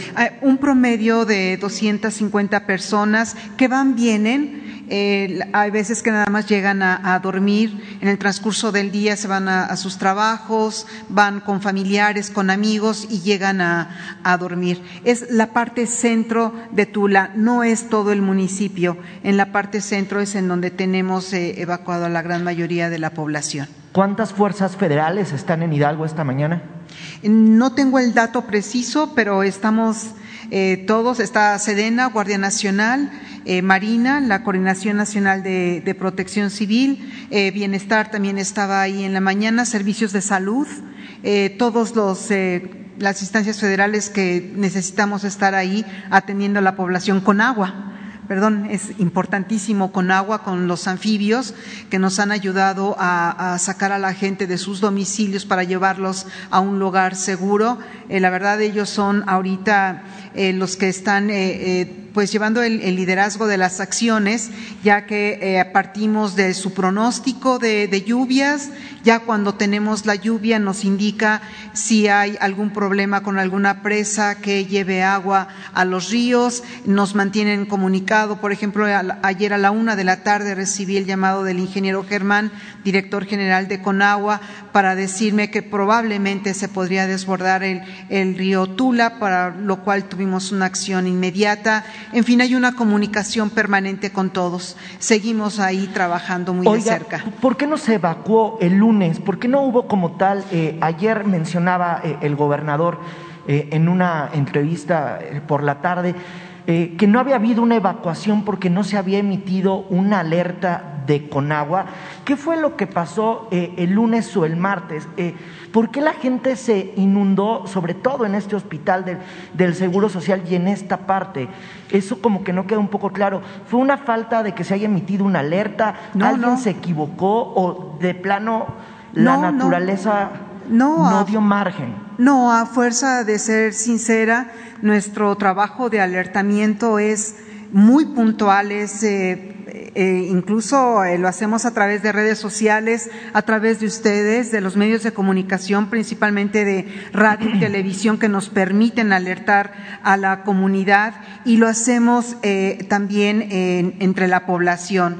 Lo hacemos principalmente con protección civil municipal y del Estado para ir alertando y hacer la evacuación. Sí se hizo evacuación en Tula. Lamentablemente lo que pasó en, en este hospital es que se quedó incomunicado, eh, no hubo manera de eh, asistirlos porque no pudieron comunicarnos lo que estaba sucediendo. Si no hubiéramos evacuado el centro de Tula en la madrugada de lunes para amanecer martes, hubiera sido eh, mayor la afectación. Sí hubo evacuación, pero lamentablemente en este hospital hubo incomunicación y la lluvia fue muy súbita. La, la inundación también fue en 10, 15 minutos inundó el, el hospital. Fue mucha lluvia, Oiga, mucha lluvia. ¿Cuál es la estimación ahora de los daños que hay en Ecatepec? Ayer el alcalde decía que había 120 mil damnificados. Esta no. cifra, eso no es real. No, estamos en la evaluación. justo estamos en esa evaluación. Hay que considerar que también eh, hay mucha agua todavía. Tenemos que esperar a que baje un poco la inundación para que podamos nosotros transitar en algunas calles y ver eh, cuáles son los daños certeros. El número último que tenemos es de 31 mil personas eh, afectadas. tal vez se modifique, es una, un número preliminar. Estamos en la evaluación. Muy probablemente mañana tengamos mayor claridad de los daños en infraestructura, eh, tal vez eh, escuelas, hospitales o en, los caminos. Tendremos mayor claridad y también en la afectación de personas. ¿Se requiere que la gente done algo? No. ¿O, con, o con la ayuda del gobierno federal basta? Eh, como ya lo he descrito aquí ante ustedes, hemos estado trabajando de manera coordinada para poder hacer llegar a través de Sedena y de Marina y Guardia Nacional los insumos que requiere la población. Hay suficiente, no hay faltante de, alimentos, de atención, comida caliente para cuando se requiera, no, no necesitamos nada. Evidentemente que si hay donaciones siempre serán bienvenidas, hay una manera, eh, todos los mexicanos lo, hacemos eh, de una manera altruista, lo, lo, hacemos de una manera inmediata, pero el gobierno federal eh, está actuando de una manera muy puntual y oportuna. Oiga, ayer los damnificados bloquearon eh, eh, Ecatepec, hubo ahí un bloqueo por la tarde. Eh, ¿A ellos ya se les está apoyando por parte del gobierno federal o no había estado apoyando el gobierno estatal? No lo tengo claro. No, no, ahí hemos estado. Incluso hoy eh, estuve dando unas imágenes y unos videos de cómo SEDEN y Guardia Nacional están ayudando a hacer el, el y la limpieza de las avenidas y también de las viviendas. Ellos son en realidad los que están ayudando, también con el, apoyo del, Estado y del municipio de, Catepec. Se está atendiendo a la población. Gracias. Presidente, una, una, una duda más. ¿Tiene el dato de cuántos? Sí, mire, eh, eh, el general Sandoval va a informar de los efectivos que están en Tula desde el día martes eh, que fuimos allá, después de la conferencia, ya estaba el jefe de la zona haciéndose cargo de todos los operativos y eh, ya había llegado también el eh, general eh, responsable de, de la región que comprende todo lo que es el Valle de México. Allá está este, el ejército y hay varios elementos y son los que han estado desde el principio y van a seguir actuando. Pero aquí tenemos los, datos. Eh, bien, eh, para aquí, aquí tenemos una presentación.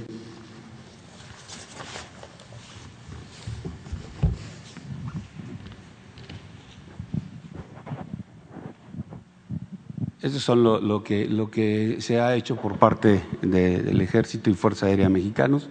Eh, hubo la, la afectación la atendió directamente el comandante de la 18 zona militar, como ya lo citó el señor presidente, el cual estuvo desde el inicio de, presentarse esta eh, situación y también eh, posteriormente llega el comandante de la región, el general Cordero, que eh, este, de, a coadyuvar con los esfuerzos y a tomar el control.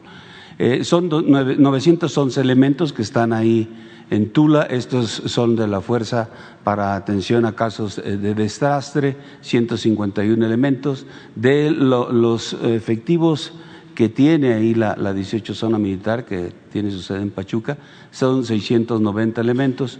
De la Guardia Nacional, 70 y este, por parte del comandante de la zona se estableció el centro coordinador del plan DN3 de la Sedena y en Tula.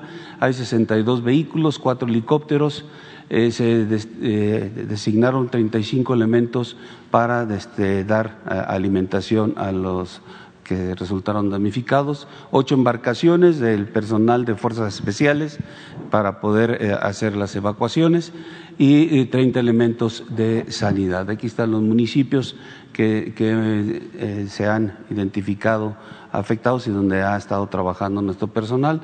Tapachula, Tezontepec, Izquimilpan y Tlahuelilpan. Adelante, por favor. Eh, estos son lo, que tenemos inicialmente, eh, un número que, reunido o aportado por el comandante de la zona, 35 mil personas que habían sido atendidas, 2.500 inmuebles afectados, cinco puentes, servicios públicos, agua potable, los, los, cuerpos sin vida. Aquí vemos las fotografías de las actividades que eh, realizó personal del ejército. Adelante, por favor. Hay más este, fotografías de las acciones que se realizaron eh, y las eh, actividades, remolque de, de, vehículos, retiro de árboles, los albergues que se establecieron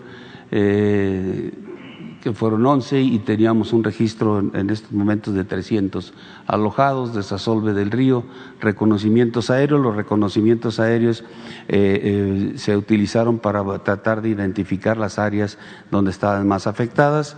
Eh, el señor presidente había indicado que se usaran también para la evacuación de, cadáveres o de heridos, de, pero se tuvo la ayuda de organizaciones que que tiene sus helicópteros eh, para este, atender para este caso de emergencia.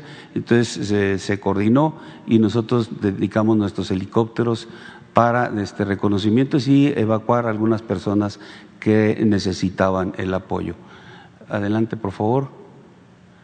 Eh, estos son 52 evacuados que, se hicieron, más fotografías de las acciones apoyando a la población.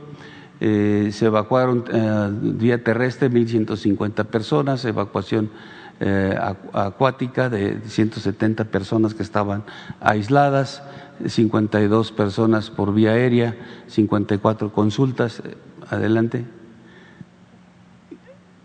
Las raciones calientes que se, distribuyeron en ese primer momento, en la fase de auxilio también se, distribuyeron por vía aérea seis toneladas de, alimentos, repartición de colchones, control de tránsito, en donde se estaba complicando la situación y alertamiento sobre el desfogue de, la presa Danjo.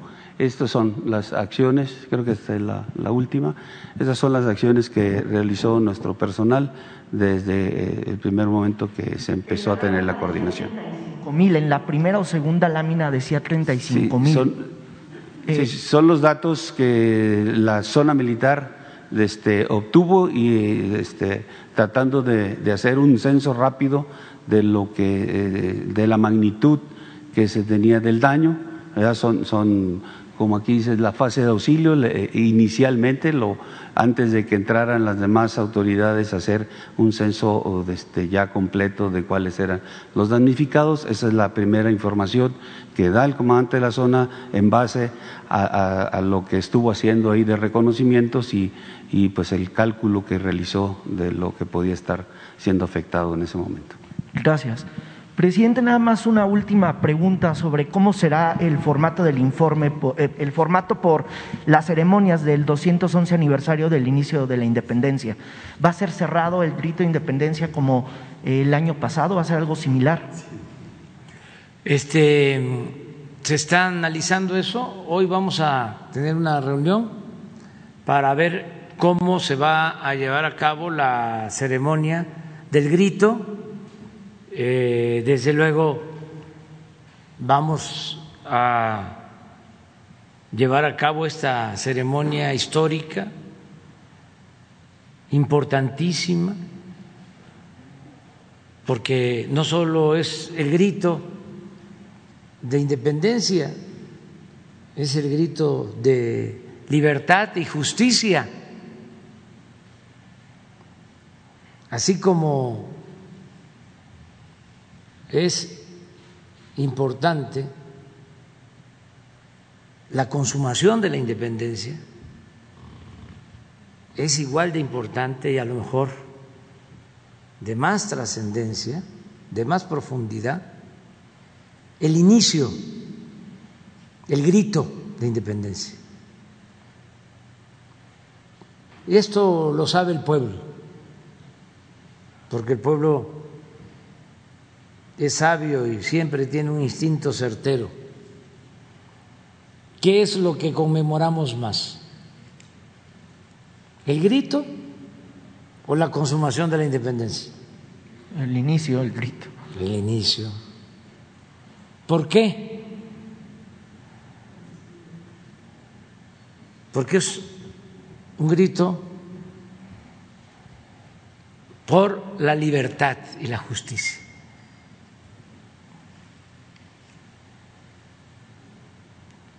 La consumación de la independencia tuvo que ver con un arreglo cupular, con circunstancias externas, la decadencia de la monarquía española, la crisis en la metrópoli española y la oportunidad de la élite criolla para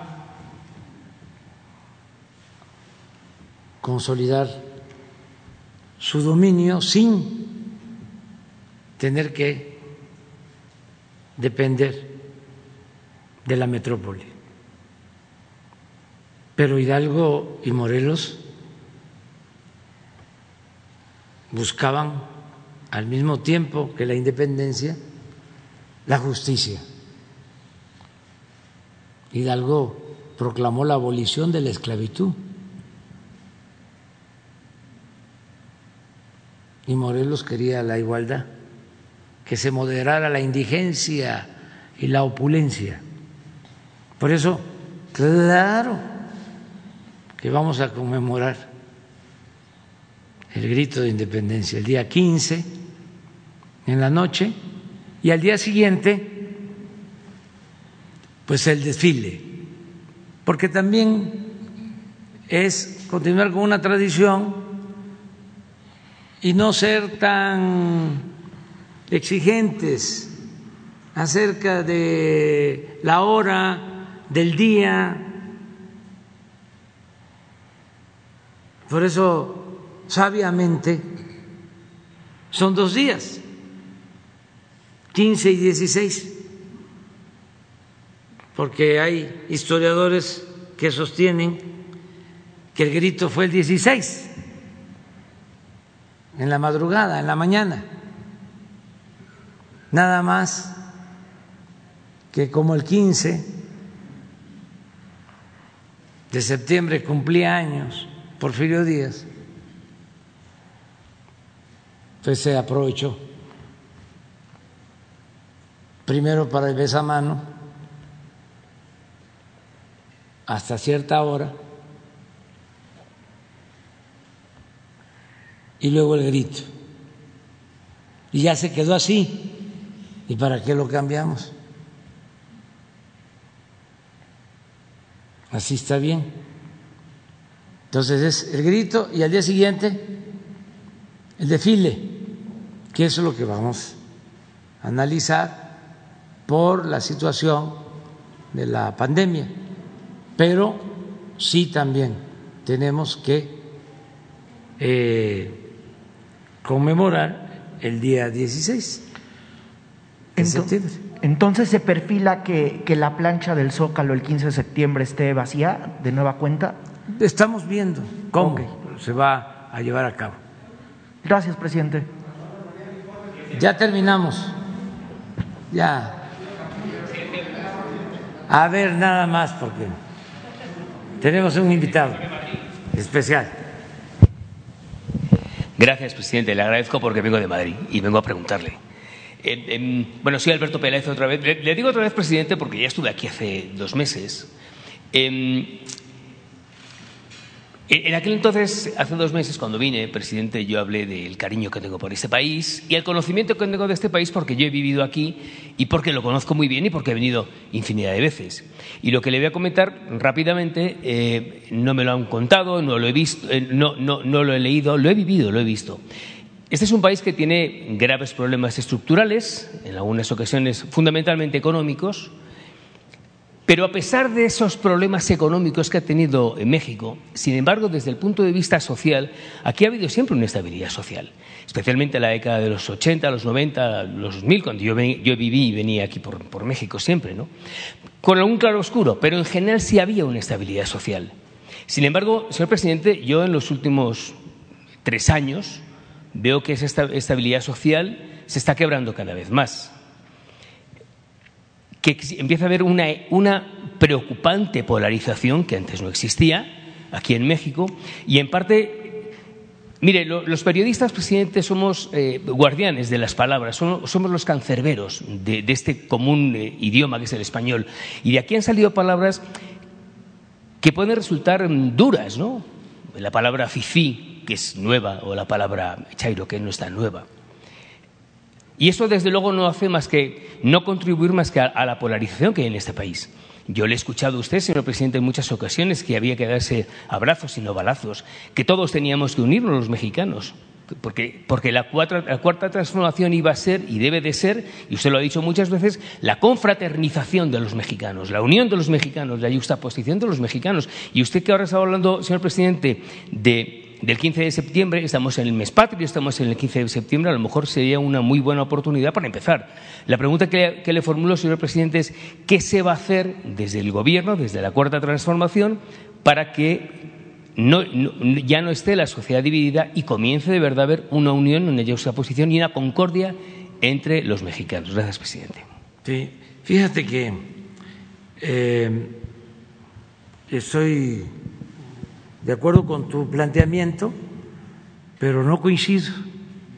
Tenemos visiones distintas. Y qué bueno, ¿no? Que sea así, porque esto tiene que ver con la libertad y tiene que ver con la democracia.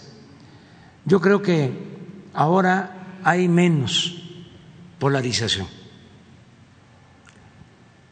y hay eh, también menos inestabilidad política. Lo voy a explicar. A lo mejor tú, eh, cuando piensas en polarización, estás eh, tomando como referente a las cúpulas, a la llamada clase política a las élites. Ahí sí te aceptaría de que hay polarización. Pero si hablamos de polarización política y consideramos a todo el pueblo de México, te diría que no hay, que hay mucha fraternidad. Polarización económica y social, esa sí existe, y estamos buscando que cada vez sea eh, menor. Hay una monstruosa desigualdad económica y social en el país, heredada de siglos, desde hace 500 años, y muy eh, profundizada en lo que nosotros llamamos periodo neoliberal o neoporfirista.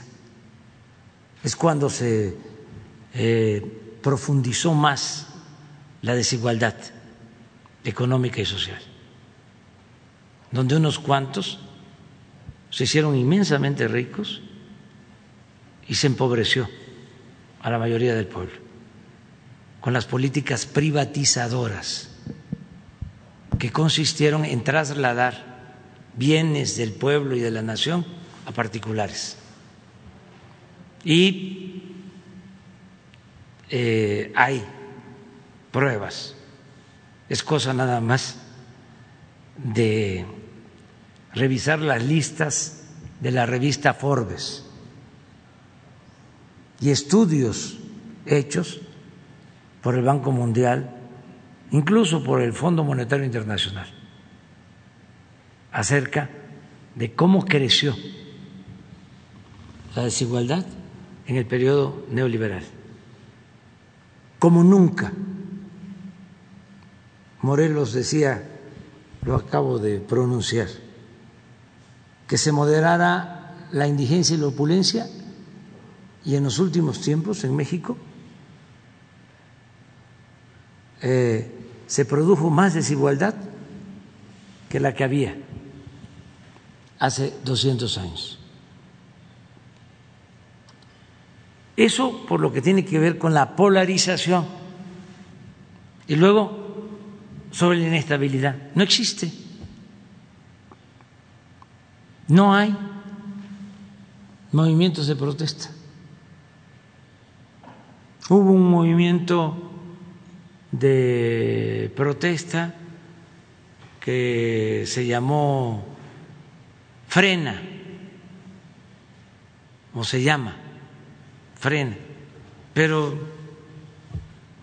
no este, se sostuvo. ¿Qué otro movimiento de protesta?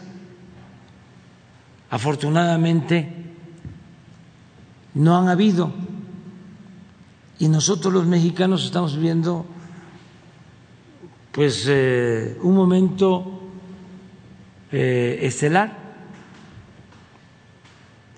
porque estamos resolviendo nuestras diferencias por la vía pacífica y por la vía electoral. ¿Sabes en dónde se dio la confrontación? En las pasadas elecciones, en las urnas. Se instalaron casi todas las casillas. No hubo problemas graves. Y se resolvió. El pueblo puso a cada quien en su lugar. Entonces, yo creo que vamos bien. Hace poco le agradecía a los opositores porque han actuado de manera responsable, a pesar de que se están llevando a cabo cambios profundos. Estamos arrancando de raíz la corrupción. Y desde luego que están resultando personas grupos afectados en sus privilegios, gente que no quiere dejar de robar, que se malacostumbró, pero aún con eso no pasa de este cuestionamientos duros, a veces insultos, pero no pasa a mayores. Y el país está creciendo, estamos saliendo más pronto de la crisis que otros países, que países europeos, no nos endeudamos como en otros países. Eh, los pronósticos son que vamos a crecer este año 6%. ¿Sabías que cuando entré al gobierno se tenían reservas en el Banco de México por 176 mil millones de dólares? Y ahora las reservas, las reservas del Banco de México son 206 mil millones de dólares, que han crecido las reservas del Banco de México 30 mil millones de dólares, como nunca, que es una cifra histórica. Nunca se había visto en los últimos tiempos, en la historia reciente, de que en vez de devaluarse, el peso se fortaleciera en el tiempo que llevamos no se ha depreciado nuestra moneda. Esto no pasó en los sexenios del periodo neoliberal, no ha aumentado la deuda, tenemos récord en remesas de nuestros paisanos que se han portado muy bien. El año pasado 40.600 millones de dólares de remesas. Este año vamos a estar por encima de 48 mil millones de dólares de remesas. Estamos recuperando todos los empleos que se perdieron por la pandemia. Somos el principal socio comercial de Estados Unidos. Tenemos récord en llegada de inversión extranjera, récord histórico. Y ha crecido el salario de los trabajadores como no sucedía en 40 años el salario de los trabajadores. Esto no pasa en otros países. No aumenta el precio de la luz como en España, con todo respeto. Este no aumenta en términos reales el precio de las gasolinas, del diésel, estamos corrigiendo los incrementos en el precio del gas. O sea, vamos muy bien. Y pues nos importa mucho el que no dejes de estar aquí, que siempre Este, nos acompañes. Eh, presidente, además una pequeña matización. Eh, eh, yo le he preguntado una cosa, yo me, parece bien que aquí no suba el precio de la luz y que el país vaya cada vez mejor. De verdad que me congratulo, porque yo me siento mexicano y, en la medida en que México crezca, todos creceremos. No, pero yo no le hablaba de, estoy de acuerdo con usted en las grandes eh, desmedidas que ha habido siempre económicas, los grandes desequilibrios que ha habido económicos, que son fruto de lo que pasa hoy. ¿no? Ahora, yo le estaba hablando de una cosa distinta, le estoy hablando de la polarización. Y perdón, presidente, y lo digo con todo respeto, pero yo he venido aquí muchas veces y lo veo. No me lo tiene que contar nadie, no lo tengo que leer, no lo, lo veo, presidente. Por eso le pregunto y le insisto ¿Qué van a hacer ustedes, especialmente ustedes, de la cuarta transformación, para que haya una concordia entre los mexicanos? Por eso le decía que ahora estamos en el mes patrio, pues podría ser una buena oportunidad, presidente. Sí, estamos buscando convencer, persuadir de que ya no podemos seguir con el mismo régimen de corrupción, de injusticias, de privilegios. Pero es un proceso. Ya muchos están este, internalizando esta nueva realidad. La verdad que están haciendo un gran esfuerzo, empresarios, eh, integrantes de clase media, que son muy susceptibles a la manipulación no todos, pero sí hay un sector de clase media que este imagínate que todavía se deja este engañar, intimidar, asustar por el comunismo. Ahí viene el comunismo.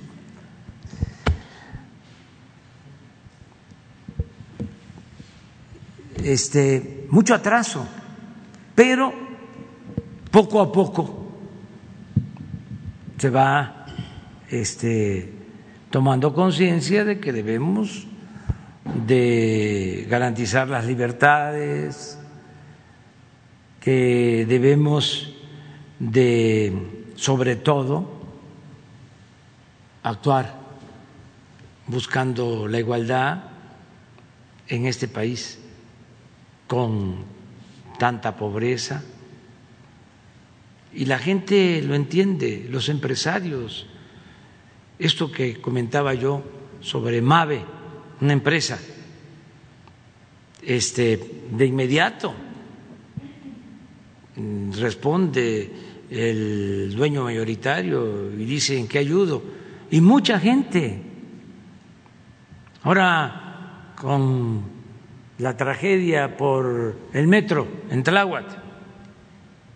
Acaba de anunciar la jefa de gobierno que ya las empresas se hacen cargo de los daños y sin eh, presupuesto adicional se hacen cargo de reconstruir toda la línea, no solo donde hubo el accidente o eh, el tramo en que se mal construyó y se cayeron estas traves. No, todo. El primero en aceptar fue Carlos Slim. Le planteó la jefa de gobierno y vino aquí a decirnos, yo me hago cargo, yo me hago responsable. Y la segunda empresa que aceptó fue ICA, lo mismo. Y la empresa de los trenes. No, no es Bombardier. Creo que es CAF. Esto lo vio la jefa de gobierno. Y también ya la Fiscalía de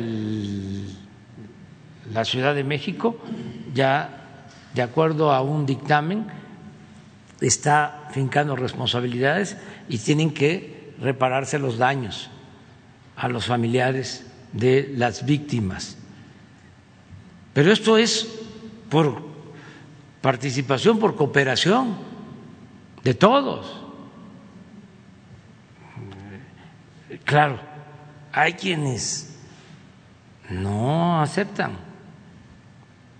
Entonces se molestan mucho eh, y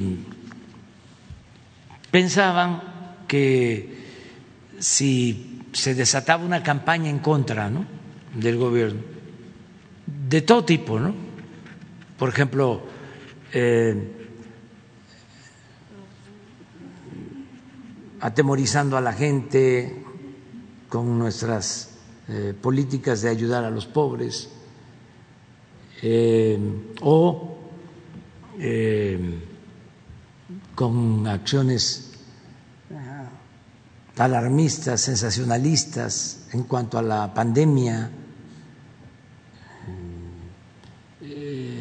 o este, calumnias el dedicarnos ocho columnas todos los días de todos los periódicos, de casi todas las estaciones de radio, todos los noticieros. Tú que has vivido en México, honestamente, es más, no necesito que me respondas ahora, que te vayas pensando. ¿Cuándo se había atacado tanto al gobierno? Como ahora. ¿Le respondo ahora, presidente, o, el próximo día que venga? Ya me ha invitado usted a volver próximamente. Bueno, te la dejo de tarea. Venga, perfecto. Te la dejo de tarea. Y, prometo volver. O sea, y no se ha censurado a nadie. Y vamos a seguir respetando las libertades. Bueno, mañana, mañana, mañana. Adiós, adiós.